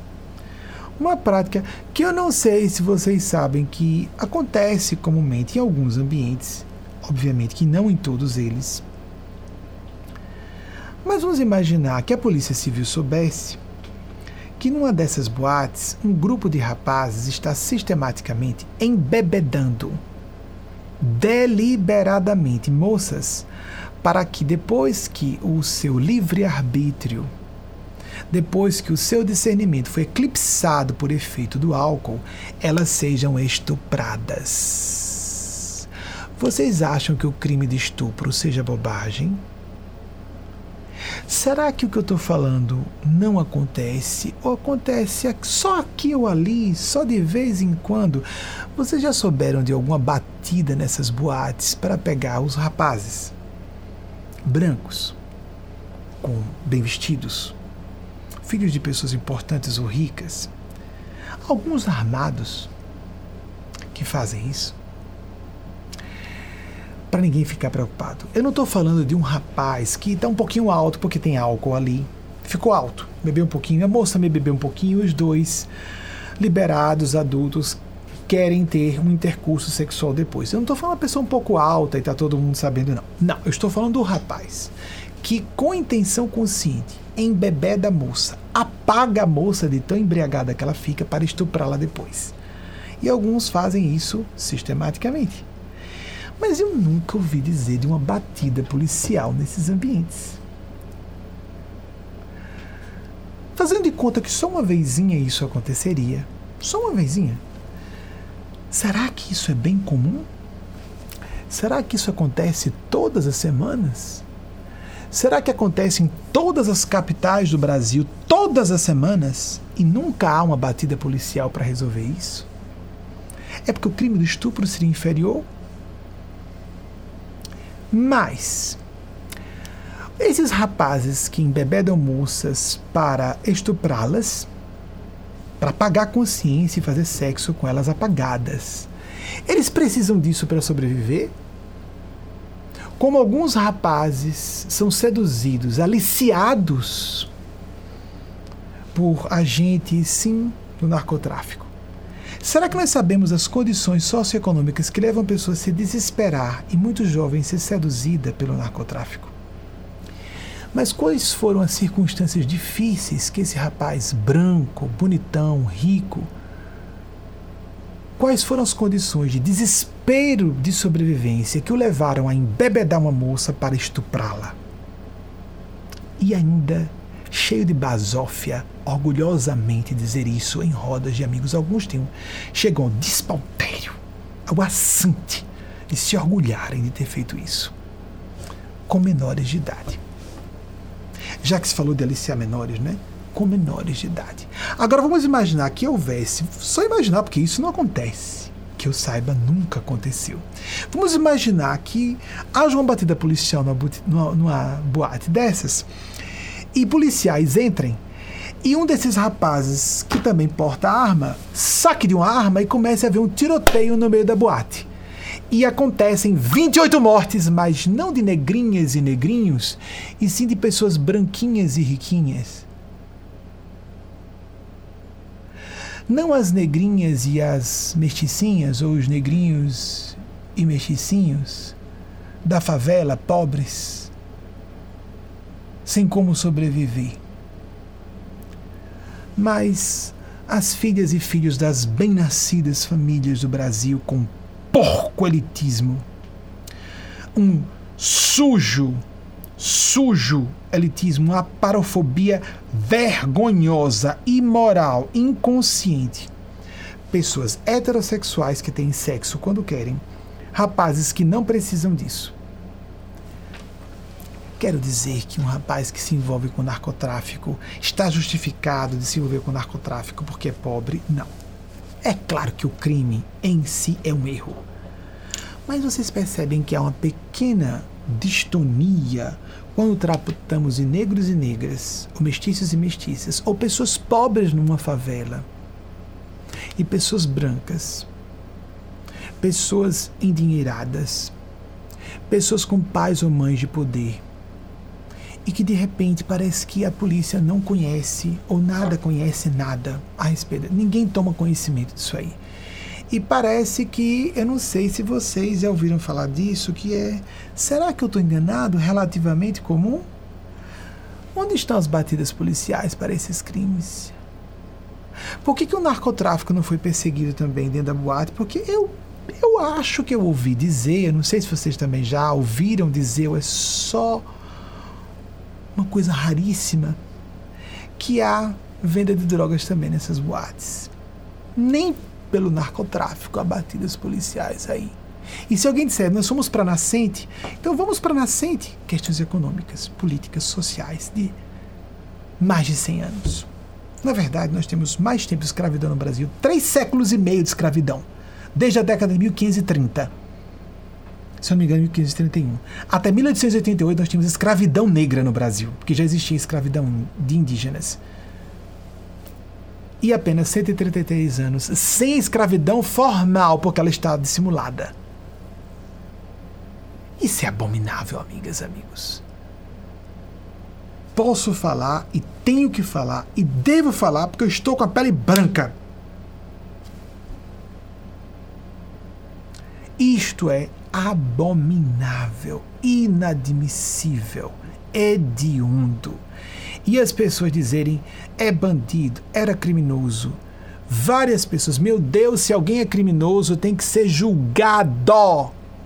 Polícia não, policial não é um soldado em campo de batalha. Policial está em defesa do cidadão e da cidadã. Inclusive aquela que é criminosa, aquela pessoa que é criminosa. A pessoa tem que ser levada para ser julgada. E se é possível ver uma batida numa favela, por que não pode haver uma batida numa boate de pessoas endinheiradas e brancas? Vamos parar com essa hipocrisia suja, podre, fede moralmente. Fede moralmente. Lá dizia Cazuza, o ídolo dos anos 80, a burguesia fede. Fede moralmente fede. Aquilo que Jesus disse: sepulcros caiados, brancos por fora, cheios de podridão e rapina por dentro. Deixa eu aproveitar que eu sou branco. Nos respeitemos. Só uma causa, a humanidade. Quem é criminoso ou criminosa, todo criminoso ou criminosa, viram isso nos tribunais internacionais, a pessoa é um genocida e vai ser julgada, essa pessoa. Isso é um princípio básico de um Estado democrático de direito num país internacionalmente pretendemos viver isso como comunidade global. Porque ao aprendemos a fazer isso, vamos nos extinguir como espécie. A civilização humana vai sumir. Isso é um assunto gravíssimo. Isso não deveria gerar confusão na cabeça de ninguém. E isso é racismo feio. E é de uma maldade inominável porque a pessoa consegue ficar tentando mascarar com argumentos fajutos o que não tem qualquer gênero de justificativa. Não cabe se colocar qualquer pretexto sobre isso. Deveria haver mais eficiência. Mas principalmente os movimentos que vão para a raiz do problema. E não para tentar solucionar o que não soluciona coisa alguma. Como num artigo da imprensa saiu, os que foram mortos serão substituídos. O problema não foi resolvido. Não foi um ato heróico da polícia. Nem é uma culpa da polícia, é uma culpa de todo o nosso sistema e cultura brasileiros. Viciado esse sistema ainda em buscar bodes expiatórios. Caça às bruxas. Homem, a gente junta esses itens. Homem, negro, pobre e jovem, parece que somando esses itens igual a bandido. Isso é uma monstruosidade, isso é diabólico. Porque quando eu estou diante dessas pessoas, eu relaxo. Deixa eu dar uma ideia a vocês o que é recentemente, como é do fundo da minha alma. Eu tenho que partilhar com vocês para vocês sentirem. Mas quando a gente quer se aborrecer com alguém, numa situação, há não muito tempo, uma pessoa vi, ah meu Deus do céu, lá vem esse cara, esse Viking tarado. Eu falei assim, estava aborrecido. Esse Viking tarado com a machadinha na mão, quebrando o crânio de pessoas. Eu estava aborrecido. Falei assim, tô, tô trazendo a público para vocês. Esse Viking tarado, Viking vocês imaginam, homem louro, de olhos azuis e verdes. Eu tenho vários amigos, nosso grupo mesmo, homens louros, de olhos azuis ou olhos verdes, que são de caráter, que são distintos. Tem mais merecimento por isso. Porque quem tem privilégio é tentado a se corromper. E se a pessoa não se corrompe, ela tem mais mérito ainda. Entenderam? Mas, na hora da raiva, esse cara, esse cara tará, esse Viking tarado com a machadinha na mão, quebrando o crânio de pessoas, disfarçado em corpo de latino, porque a pessoa que tá com branco meio moreninho, ah, gente boa, né? Não, é não, é um louro tarado com os ombros enormes e com uma machadinha na mão para quebrar a cabeça dos outros. Porque é o inverso daquele que se dizia, é, é preto, mas tem uma alma branca nossa, que coisa suja, moralmente suja, isso é imundo. Isso é imundície. É imundície nós sermos misóginos. É imundície nós sermos racistas. É imundície sermos LGBT, LGBTfóbicos. É imundície sermos etnocêntricos. No sentido de países, por exemplo, aqui, latino, brasileiro, porcaria. Da mesma sorte, Aí é interessante, né? No Sudeste, ah, Nordeste, do Norte, mata, sufoca no Norte aí. Vamos fazer um, a experiência do rebanho, né? Vai, vai, mata aí, sufoca a população. Norte, Nordeste, né? Aí vem para cá, é porcaria também para a Europa. Porcaria. Aí nós estamos dando razão para sermos tratados com porcaria moral. Nós estamos dando razão para isso. Como uma pessoa pode ser qualificada pela cor que nasceu, pela orientação de sexual, pelo, pela, pelo gênero, ou identidade de gênero, mesmo pela classe social, o nível de instrução, o caráter e a consciência, o valor moral é que qualificam-nos como pessoas. Como falamos de inteligência artificial há pouco, animais têm emoções e instintos como nós temos. Emoções primárias, mas tem. Máquinas reproduzem parte das nossas funções cognitivas, estão próximas de reproduzir quase todas, ou a maior parte delas. Só nós, seres humanos, temos criatividade, juízo e valor. Se nós não somos sentimentos e caráter, não somos nada. Não somos nada. E se nós ficamos na cor da pele, a idade, o que for, não nos sobra causa nenhuma. Porque a pessoa que está rica pode ficar pobre, a pessoa que está viva pode morrer, porque é o maior preconceito, morreu, perdeu o corpo, não existe, não existe mais. Não é isso que as pessoas pensam não está aqui para se defender. Covardemente atacamos a pessoa morta. Ficou velha. Aí entra a gerontofobia. Não vale mais nada. É isso mesmo? Então a gente não pode ficar pobre, não pode ficar feio, não pode ficar gordo, não pode envelhecer. Todo mundo vai envelhecer, ficar decadente e vai morrer. E alguém que está muito jovem pode ter a ilusão de que não morre amanhã e pode estar tá com a morte certa para amanhã. E uma pessoa de 70 pode viver mais 25 anos, como falei há pouco. E uma pessoa de 40 pode estar gargalhando agora e vai morrer amanhã e não sabe como ser. De largas proporções. No Brasil, então, com a pandemia correndo como vai, e segundo as novas evidências científicas, o SARS-CoV-2 ataca principalmente os, a, o sistema vascular então, é uma doença que ataca as paredes dos vasos capilares, artérias e veias. Então favorece que a pessoa tenha infarto do miocárdio, AVC de várias proporções. E se a pessoa tem um AVC, é pior do que morrer. Um AVC de largas proporções sem morrer, a pessoa pode ficar presa ao leito, pode perder as funções cognitivas, pode perder as, perder as funções motoras. Isso pode acontecer com qualquer uma e qualquer um de nós. Em qualquer época. Um acidente, um problema genético. Perdemos hoje um homem muito jovem. Foi hoje ou foi ontem? Foi hoje o prefeito de São Paulo, o Wagner. É, recentemente o prefeito de São Paulo com 41 anos. Isso é um castigo? Não, às vezes é um prêmio, a pessoa está sendo libertada. Eu não conheço, não posso falar sobre ele porque eu não o conheço. Mas às vezes a pessoa está morrendo cedo, cedo, libertada.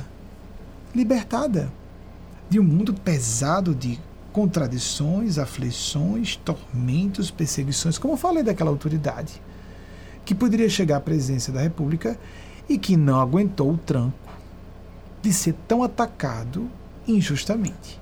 Há pessoas que processam isso com mais frieza, mesmo sendo decentes, e outras não aguentam. São mais sensíveis moralmente. Não é uma questão de maturidade psicológica, são mais sensíveis moralmente e não aguentam o tranco. Às vezes a pessoa é martirizada. Como nós temos mártires assim? Por meio de uma morte literal, no sentido. Desencarnou hoje, Bruno Covas, o prefeito de São Paulo. Às vezes a libertação sai desse carrego, sai daqui. Eu não o conheço para avaliar se foi martírio ou não, não interessa. Estou falando que muitas e muitos estamos em luto agora. Quase todas e todos conhecemos pessoas que morreram prematuramente. É um paradoxo. Sim, Deus autorizou, autorizou. Sim, mas há responsáveis? Há. E vão dar contas? Vão. É porque o resultado vem rápido para quem tem merecimento. A pessoa comete um erro e logo em seguida vem o karma. É para quem tem créditos morais para isso. Quem não, fica esperando um tempo. A divina providência deixa. São leis automáticas. Não precisa de Deus estar avaliando. Não, criemos fantasias narrativas humanas para algo que é, é o absoluto.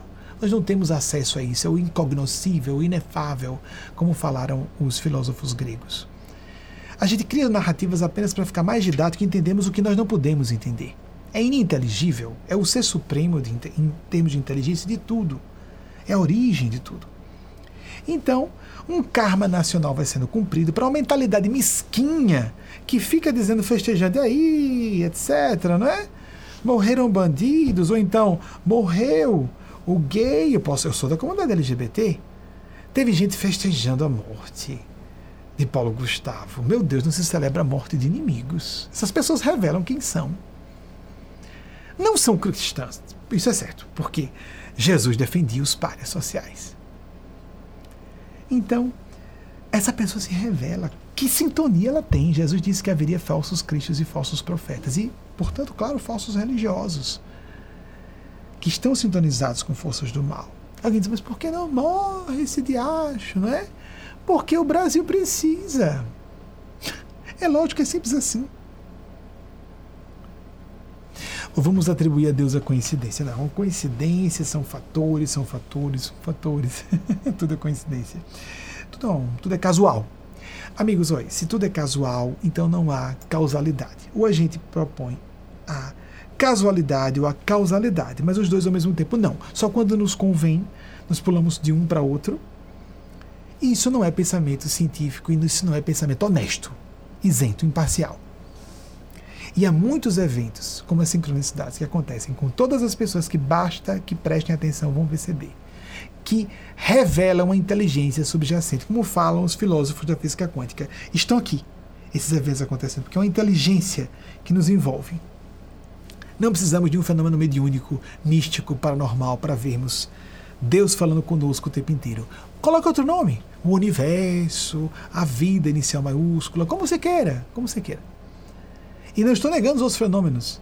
Nem a existência de outras civilizações superiores, nem gênios celestes, nem os fenômenos paranormais ou mediúnicos. Tudo isso, amigos. E até os fenômenos sociológicos, históricos, sim, econômicos, políticos, sim, todos são, são ou ângulos de observação da realidade. Nós temos que ter uma visão multiangular, multifocal para enxergarmos com mais clareza. Simples assim.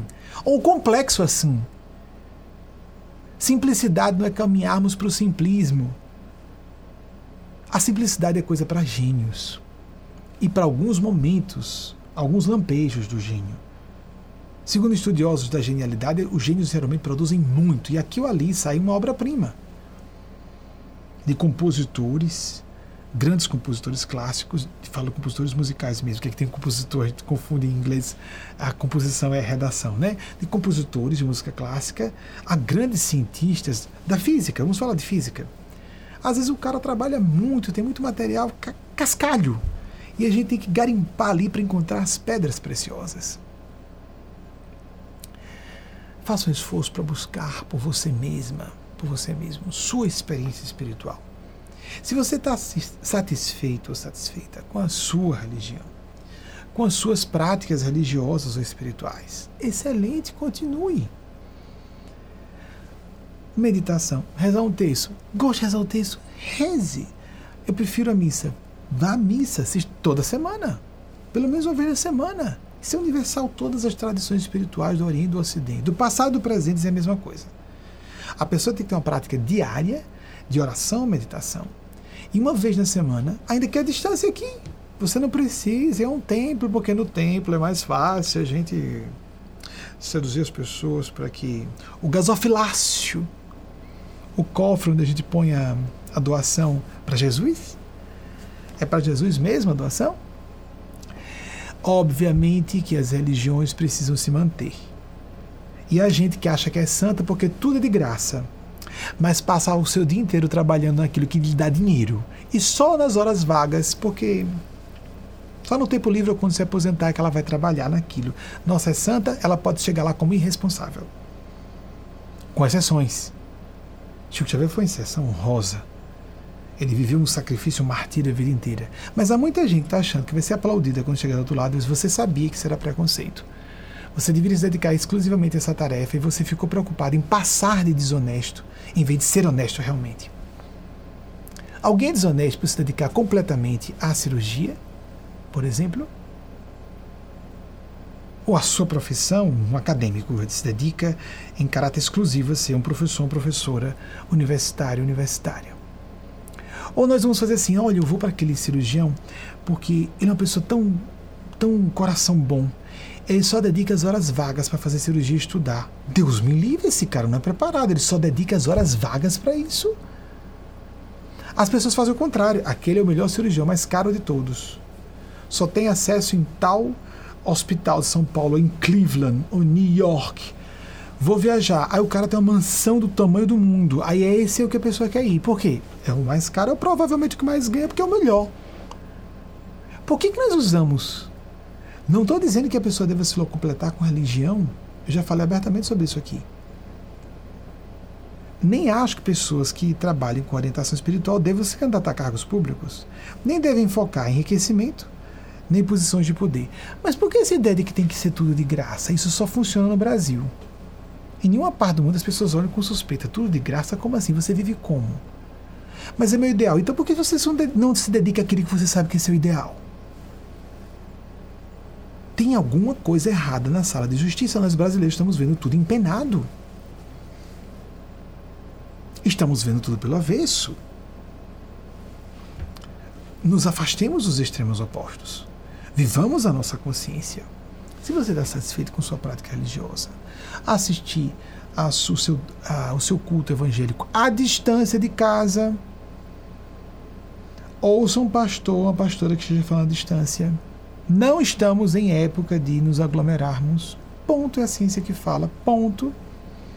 A ciência fala o nome de Deus, sim. Não é só religioso, religioso que fala o nome de Deus. Não, às vezes não estão falando o nome de Deus, estão falando força, em nome de forças do mal. A gente sabe pelo discurso dessas pessoas. Jesus disse: pelos seus frutos os conhecereis. E o primeiro fruto é a palavra. No princípio era o Verbo, o Verbo estava em Deus, e o Verbo era Deus. Início do Evangelho de João. O Logos, bom senso. Conhecereis a verdade, e a verdade vos fará livres. Bom senso, pensar correto, sentir com idealismo, humanismo. Mas se não, faça a sua prática. Por exemplo, para você que está satisfeito, nosso público normalmente é assim, já não aguenta mais nada. Desavergonhadamente, algumas pessoas vieram. Ah, veja, assim mesmo, quando ainda tinha fio de cumprimentos, em palestras presenciais que as fios de cumprimentos desapareceram há vários anos. Eu fui fechando tudo. Resolvi viver o meu sistema de semi-clausura, máximo possível escondido no meu lar, que é um templo. Pronto. Como se fosse um monastério. Mas chegou a pessoa, ah, o cara que não gostava de mim já tinha levado muita repreensão. Você me deixou mal acostumado, Benjamin, não consigo ouvir mais ninguém. Ah, tiveram uma cara lisa dizer isso pra mim. É, tá certo. Pior para você, né? Que pena que você tem que me engolir, né? Pois então. Hoje não precisa me engolir mais, pelo menos não presencialmente. Vê a distância. Faz de conta que não vê.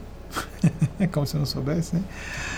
Então, algumas pessoas a gente não sabe mesmo, mas muita gente a gente sabe. E muitos deixam claro que estão nos assistindo. E querem o contato. É lógico, meu Deus do céu. A pessoa só tem a ganhar, mas acha que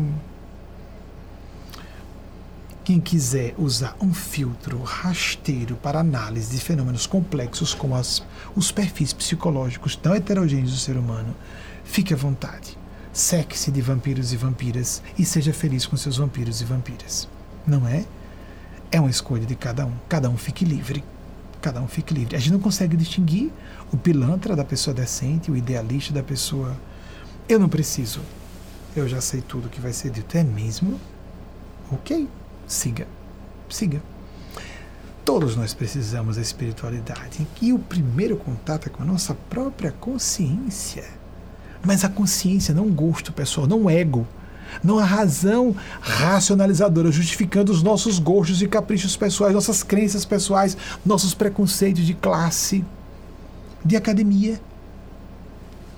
A consciência mesmo, a voz do dever, a voz da empatia, a voz ideal, altruístico. Nós sabemos porque sentimos um padrão inconfundível, às vezes difícil, é uma voz, voz, é um padrão difícil de às vezes ser acessado, sob a maneira que a pessoa vive um turbilhão muito grande. E todos nós somos, de certa maneira, imersos, mergulhadas nesse turbilhão de informações. As internets, todas as redes sociais, de perdão, todas as redes sociais nos, a, nos tentando cooptar a atenção nessa era da indústria da atenção. As vozes mentais, como os autores falam, as vozes parentais introjetadas, as vozes acadêmicas ou de colegas da minha profissão, o que seja, os amigos e as amigas pensam, os amigos e as amigas pensam, e nós não somos influenciados ou influenciadas Todos e todas somos, em graus variados. Buscar sistematicamente que nós vamos melhorando em camadas no correr dos anos. E ter uma prática semanal, que pode ser essa para você, já que você está cansado, provavelmente você deve ser daqui, você está cansado e tudo, né? Então vá, uma vez na semana, acompanhe aqui. E aí, para isso, como nosso pessoal também foi autorizado a isso, viu, gente? Depois de muitos anos para você próprio, você mesmo. Porque há pessoas que se distraem. Para você ser lembrado, inscreva-se no nosso canal. Acho um barato isso. Faz de conta que é só por isso. Inscreva-se no nosso canal. Curta, porque o algoritmo ajuda a chegar para você e ajuda a causa também. Bote o sininho para você ser avisado, avisada de que vai ter a exibição ao vivo. É melhor ao vivo, porque tem essa participação mística esse fenômeno, porque é inexplicável. Na localidade, como a física quântica fala, nós sentimos assistência aos guias espirituais. Mas se você não se incomoda, pronto, assiste outra hora. Escolha o seu horário, marque um dia na semana para assistir no seu horário, de acordo com sua conveniência. E mais, colabore com a causa. Vejam, amigas e amigos, disseram tudo, um elemento, por exemplo, Nova York. Os meus amigos mais íntimos, mais íntimos, sabem, desde a infância e adolescência, que eu nunca tive a menor intenção. Eu fugi quanto possível, eu venho para cá desde 96. Houve um momento que eu tive um instante de uh, surto, vamos dizer assim, um momento de lampejo, uma dispersão, mas que foi uma descompostura Estava com duas pessoas que eram amigas, uma é amiga até hoje, e me vi falando: nunca abandonaria a pátria do meu idioma, Mais do que me afastar do Brasil ou de familiares, o que fosse, era estar num lugar lusofônico. Eu, me perdoem, desculpem, eu, eu não quis responder a vocês, eu estava respondendo a uma outra voz, mas falei em voz alta. Não, nunca eu vou vir para cá. Cheguei a cogitar em mudar de estado de residência seriamente pelo menos três vezes. E de, de residir em São Paulo, umas três vezes pelo menos. E no Rio de Janeiro, uma delas. Mas para cá, nunca. Eu fui arrastado para cá pelos espíritos. E está tudo marcado. Estamos com a nova sede comprada em Nova York. Estamos em, está sendo reformada. O pessoal está fazendo mutirão já ajudando, etc. Aqui. Dentro desse mês, provavelmente, já estaremos lá em Nova York, no estado de Nova York, como eu vi várias vezes e não queria, nem falava com as pessoas. Jamais. Mas e quem disse que eu imaginaria que estaríamos como órgão consultivo da ONU? Nunca foi projeto nosso por aí. Porque se assemelha a alguma coisa política que não é política. Organização não, não, não governamental, exatamente por aí. Quem disse que estaríamos falando para 192 países daqui, dos Estados Unidos, e agora vai ser de Nova York para 192 países? Eu nunca procurei isso. Eu fugi das redes nacionais.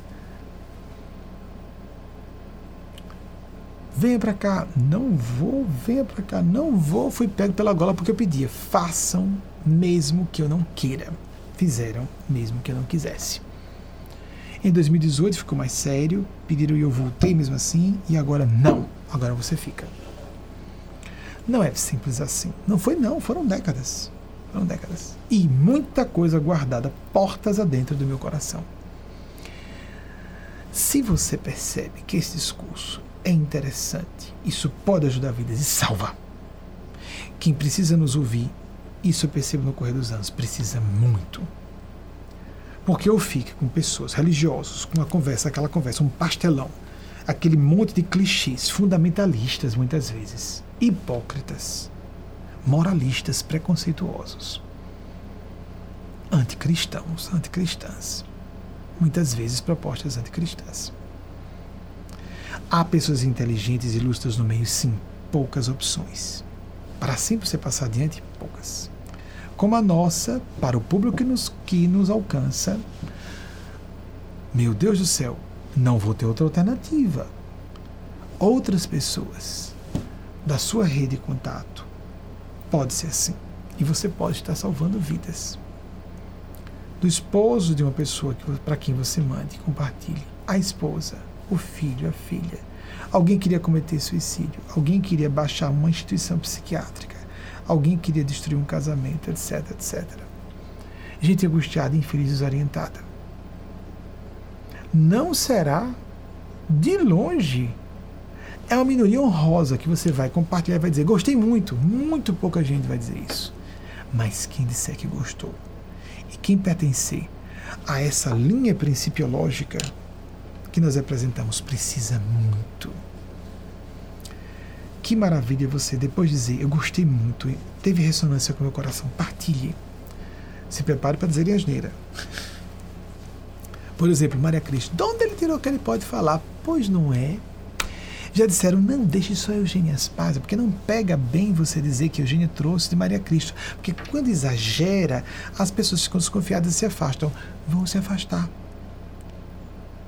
Eu vou brigar até a morte por uma mulher poder ser crística. Porque só um homem pode ser crítico? Jesus está do nosso lado. E ai de quem se colocar contra, porque ele quer o empoderamento de seres humanos. Não é empoderamento de negros e negras e LGBT, senão é de mulheres primeiro. Deus não é homem, Deus é Deus. E para traduzir isso no universo de divisão de gêneros, nós vamos perceber a representação. Isso é simbólico, mitológico, portanto, tem poder no nosso inconsciente, no nosso comportamento no dia a dia. Numa visão antropomórfica, Jesus representa Deus, Maria não pode. Mas e por que Jesus legou toda a humanidade a Maria do alto da cruz? Filho, eis aí tua mãe, mãe, mãe eis aí teu filho. E por que, que ele não queria fazer o milagre das bodas de Caná e Maria disse: Fazei tudo que ele vos disse, ele foi lá e fez. Por que, que ela o iniciou? E depois de o iniciar com seus prodígios, o primeiro milagre nas bodas de Caná, celebração. Na hora da cruz, ele lega a humanidade inteira a Maria. Vou morrer no direito de dizer que uma mulher pode ser crística, porque se uma mãe não pode ter nível crístico, então nós estamos desmerecendo Deus que não pode ser mãe, então? Claro que não. Se não pode nem ser crística, como poderá Deus ser maternal também? Ou deusa mãe? Estado crístico, búdico, é um padrão de consciência, é um nível evolutivo. Maria Cristo, sim é impopular. É. Eu dizer que sou gay em vez de dizer, deixa de bobagem, vai ter mais adeptos se você fizer de conta que é só um homem que sublimou. Aí tem um amigo do lado, algumas pessoas percebem, mas muita gente acha que não e fica mais distinto para. Amigos, eu, eu declarei que era gay em 2008 não me arrependo, pelo contrário, quanto mais o tempo passa, mais eu vejo como estava certo de fazer aquilo. E defendi a causa gay, sendo gay é mais sério. Os gays ficam. Quem ataca gays, os homofóbicos, quase sempre são gays enrustidos. Atenção! Atenção! Por eu ser gay, não estava defendendo minha causa, não bafa o caso, não dá, não dá a entender, você já não está aparecendo com a namorada, é melhor fazer de conta que eu sou contra.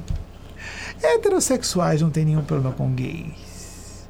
São os gays enrustidos e ah, camuflados que têm problema com gays assumidos. A mesma coisa com transgêneros. São os transfóbicos, os trans enrustidos que têm problemas com os trans, as pessoas transgêneras assumidas inclusive gays que são transfóbicos. Então eu sou tão impopular. Para poucos que podem ter, me permitam, com toda falta de modéstia aqui, porque eu estou falando para quem precisa e vai ser salvo por isso. Por isso mesmo eu estou falando para poucos, com refinamento psicológico e com sofisticação de senso crítico e autocrítico, para saber, é esse cara que eu vou seguir. Porque o resto chega, eu não aguento mais gente que está preocupada desde o início de sua carreira. Porque foi isso em 94. Colocaram a rede televisão na minha mão ou uma carreira política. Eu disse não e não, como eu já tinha feito para a carreira jurídica. Pronto. Não. Vai devagar, mas vai no passo que Deus permite. Porque senão eu perdia a sintonia com a faixa do bem e a sintonia com a minha consciência. Isso era inegociável. Mas declarar-me gay, abordar rapazes, ele você abordou homens durante toda a minha vida adulta. Mas você, você sempre teve interesse em mim? Ah, mas se for heterossexual, você chegar perto de uma moça e dizer: Oi, gata. Nossa, se eu olhar e. Não sei, você me passou ar inteligente. E a moça, olha, está interessado em mim, está sendo tão educado, né? Mas se, como gay, a gente se aproxima de um homem, não está na testa que é gay. Não, às vezes não, às vezes é bissexual. E os que ficam inflamados são os bissexuais ou gays enrustidos. Se aborreceu demais, por quê? Porque é gay. por que não? Mas as pessoas que um casamento de fachada, ou um celibato de fachada, embora haja casamentos bissexuais que se mantêm fiéis, e haja celibatários ou celibatárias honestos, mas há muita dissimulação. Pergunto mais uma vez. Gente mais jovem não aparece. Quantos gays, figuras públicas, vocês conhecem da minha geração? Enumerem façam um levantamento do número de figuras públicas quando vocês forem procurar os gays que vocês conhecem. Não vai bater, mas vai bater muito menos de 1% da população desse grupo. Onde estão? Escondidos. Escondidas. Graças à homofobia, sim mas graças também à canalice que está por toda parte. E para que, rapaz, que você vai ganhar com isso? O meu ideal ganha com isso, minha consciência ganha com isso. E quem está aborrecido, por favor, tem tantas opções de gente mascarada, com a cara rebocada, com uma máscara. Oh, mas há tantas opções de gente simulando santidade, simulando humildade. Quem você. Não, quem sou eu? eu simulação de santidade. Santidade não se simula. Nós temos que buscar sanidade psicológica. Não existe. Santidade mesmo, amigas, amigos. Quem eu vi pessoa, das pessoas que eu vi, próximas de uma virtude especial, elas são muito duras normalmente. Há pessoas que apenas são mais lúcidas como eu, mas pessoas que estão no caminho da santidade não são agradáveis, não. Não é também aquela pessoa que fala para maltratar para dizer que é mais honesta que as outras. Tem muita gente querendo parecer mais honesta base de atacar as terceiros. Isso é, é uma dissimulação inteligente. Não é isso. Não é franqueza que parece mais honesta que as outras pessoas íntegras. Tem que haver empatia. Tem que haver idealismo. Tem que haver sinceridade de propósito serviço ao bem comum, acima do interesse pessoal, até quando for. Aí onde inicia a santidade. A pessoa consegue sinceramente sacrificar o interesse pessoal por uma causa, por um ideal. Ainda que o próprio ideal vá mais devagar, se não pelo filtro da consciência. Nós temos que falar desses assuntos quanto antes. Então, agora, assim, dessa forma. Deus nos livre um boom repentino, como não aconteceu em 94, 2001 por um tempo, devagar e sempre só para aquelas pessoas que querem nos ouvir. Multidão, para que multidão? Multidão não quer nos ouvir. Mande nas suas redes sociais, você que já gostou. Algumas poucas pessoas podem se interessar. Compartilhem. Compartilhem nas suas redes sociais esse programa, essa palestra, que é um programa que é palestra, se transforma num programa depois. Está nas redes sociais. Algumas poucas vão se interessar. Depois você pode criar o seu próprio grupo assim. A Irmandade, quando terminar, faça uma ligação de áudio com a pessoa, converse sobre o que foi falado aqui. Faça sua prática de oração todos os dias. A prática do Evangelho, nossa organização, movimento, sugere todos os dias. Lê no nosso site, está tudo gratuito aí oferecido para você. Prática do Evangelho diária. Oração de 15 minutos por dia, pelo menos. Uma vez na semana nos acompanhe. Faça isso. Experimente. Mas tem que experimentar mesmo. Ah, não consigo, eu me desconcentro.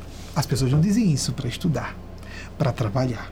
Mas quando se trata de Deus, a coisa vem pronta. Ah, me concentrei, não consegui, não deu. Ah, essa respiração meditativa está trabalhosa. Então a gente não está preocupado com o assunto. Vamos continuar frustrados, frustradas. E quando precisarmos de Deus, não vamos encontrar acesso a Deus, porque nunca criamos essa via. E essa via interna. Não há representantes externos de fato. Eu aqui estou representando uma voz que deve ecoar na sua voz interior, a sua consciência, senão não funciona. Os representantes externos, como eu estou aqui me colocando, como representante de seres do plano maior, só vão reverberar no seu coração se você estiver permeável a isso. Senão, não vão reverberar, você vai ficar, é nada, engane que eu gosto. Pois é, pior para você. tá na linha do karma, não tem jeito. E o karma será de acordo com os seres que eu represento. Quer a pessoa acredite, quer não, que ela ache que é uma jogada, quer não. Que ela ache que esses meus relatos foram sinceros ou não.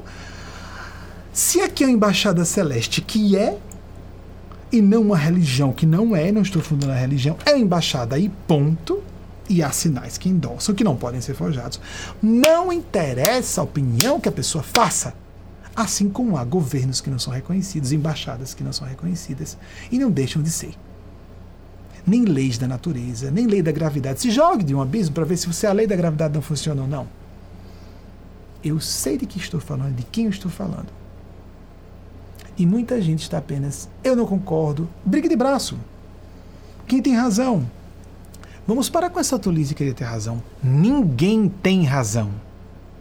A razão é um estado de consciência e circunstancialmente nós podemos estar, com a, estar sintonizado com a, sintonizados ou sintonizadas com a razão.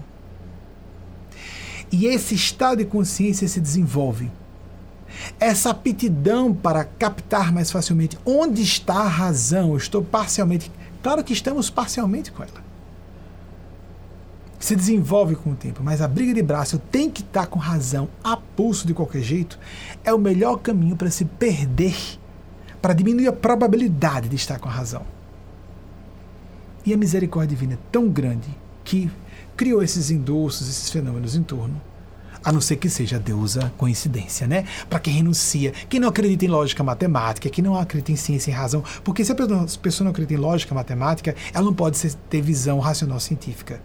Abandone isso tudo. É, deve ser coincidência.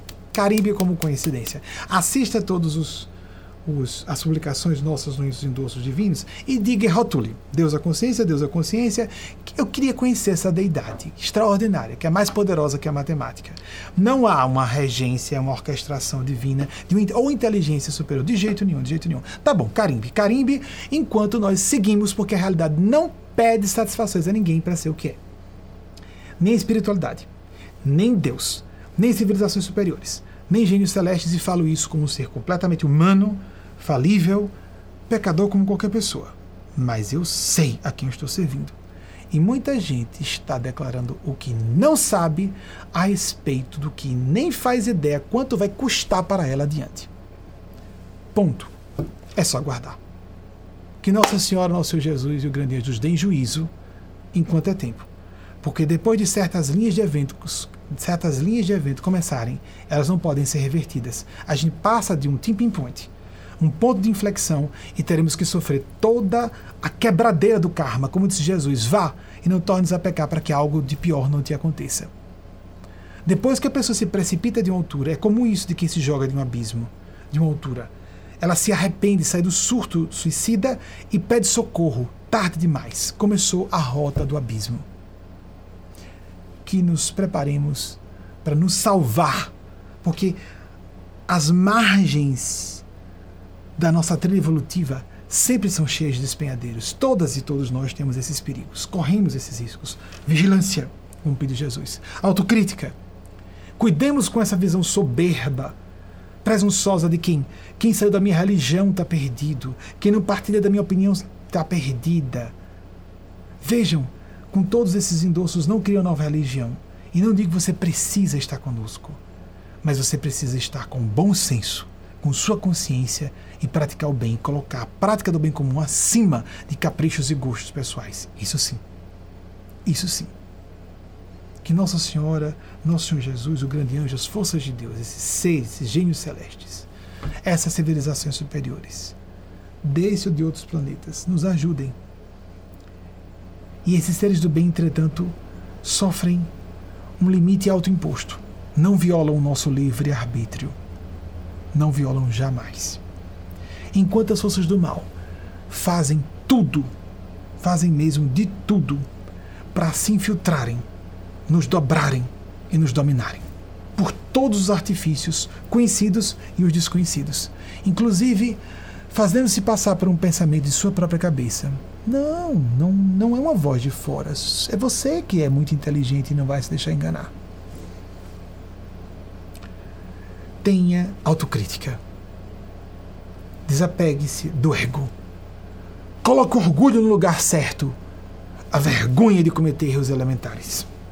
Alinhe-se com sua consciência. Assim como Jesus com o chicote nas bancas do templo de Salomão, disperse esses maus pensamentos, esses maus sentimentos, porque há também falsos cristos e falsos profetas como ideias sentimentos e emoções equivocados nos nossos próprios corações. Mas o que vê fora, procuremos dentro, porque quem não encontra dentro nunca detectará com clareza fora. E será facilmente manipulado, seduzida, e já pode estar completamente manietado, manietada, e nem percebe. E quem está realmente assim? Isso é uma jogada para tirar a pessoa disso? Não. Vai ficar aborrecida, aborrecida. Vai gritar que eu estou com isso, blá, blá, blá. Mil razões. E não vai ouvir. Mas para quem é fronteiriço, e muitas das pessoas que estão me ouvindo são fronteiriças, faz sentido. Deixa eu verificar por mim mesmo. Isso, por si mesma. Por si mesmo. Mas busque sinceramente. Seja honesto, honesta comigo mesmo. Consigo mesma, consigo mesmo. Não comigo. Eu não vou ver. Eu não vou ver você fazendo isso. É um assunto seu, com sua consciência, com seus guias espirituais, com Deus. Não é comigo. Você não vai me dar satisfações, você não vai dar ganho de causa. Ah, você venceu a discussão. Isso não é uma discussão. Eu sei onde está a razão, mais claramente do que a maior parte das pessoas, lógico que trabalho com isso. Eu trabalho com isso. Sei mais ou menos como está. E muita gente está totalmente perdida, a tal da Dunning-Kruger, da, a, o efeito Dunning-Kruger, que é muito apresentado como para pessoas ignorantes, é principalmente para pessoas presunçosas, inclusive instruídas e inteligentes. Muita gente está cheia de uma cátedra de razão está completamente equivocada e pior, na direção do abismo. E não consegue enxergar isso. Inclusive, porque tem uma claque de pessoas que estão interessadas em agradá-la e dizendo: é isso aí! E todo mundo indo para o barranco junto. Creiam nisso ou não. São leis da vida. Leis da vida, leis universais, leis espirituais, leis divinas, não pedem satisfação a nós para existirem. Existem e agem sobre os nossos destinos. Ponto. Nós devemos nos informar e nos submeter a essas regras, ou nos balizar. Temos livre-arbítrio, mas dentro de balizas dessas regras. É um fato. Alguns preferem ignorar, algumas preferem fazer de conta que isso não existe. Há uma consequência para isso. Que despertemos enquanto é tempo. Por isso vivemos horror, os horrores que, vi, que vivemos no Brasil. Isso é uma caricatura, o bizarro se manifestou em torno porque somos como indivíduos viciados e isso se converteu em uma massa gigante de pessoas enlouquecidas em sua mesquinharia, em sua maldade, como a que é festejada no que aconteceu no Jacarezinho. A que leva as pessoas a celebrarem isso. A que levam as pessoas a acreditarem que não há uma pandemia por razões políticas e governamentais federais. A que leva pessoas a acreditarem contra a ciência que tal ou qual atitude como a vacinação não sejam, não seja a vacinação urgente, por exemplo, para ontem, para sempre, com tantas, tantos milhões de doses simplesmente ignorados. Que abramos os nossos olhos, que façamos o nosso melhor, por nós próprios, por nós mesmas. Assim seja.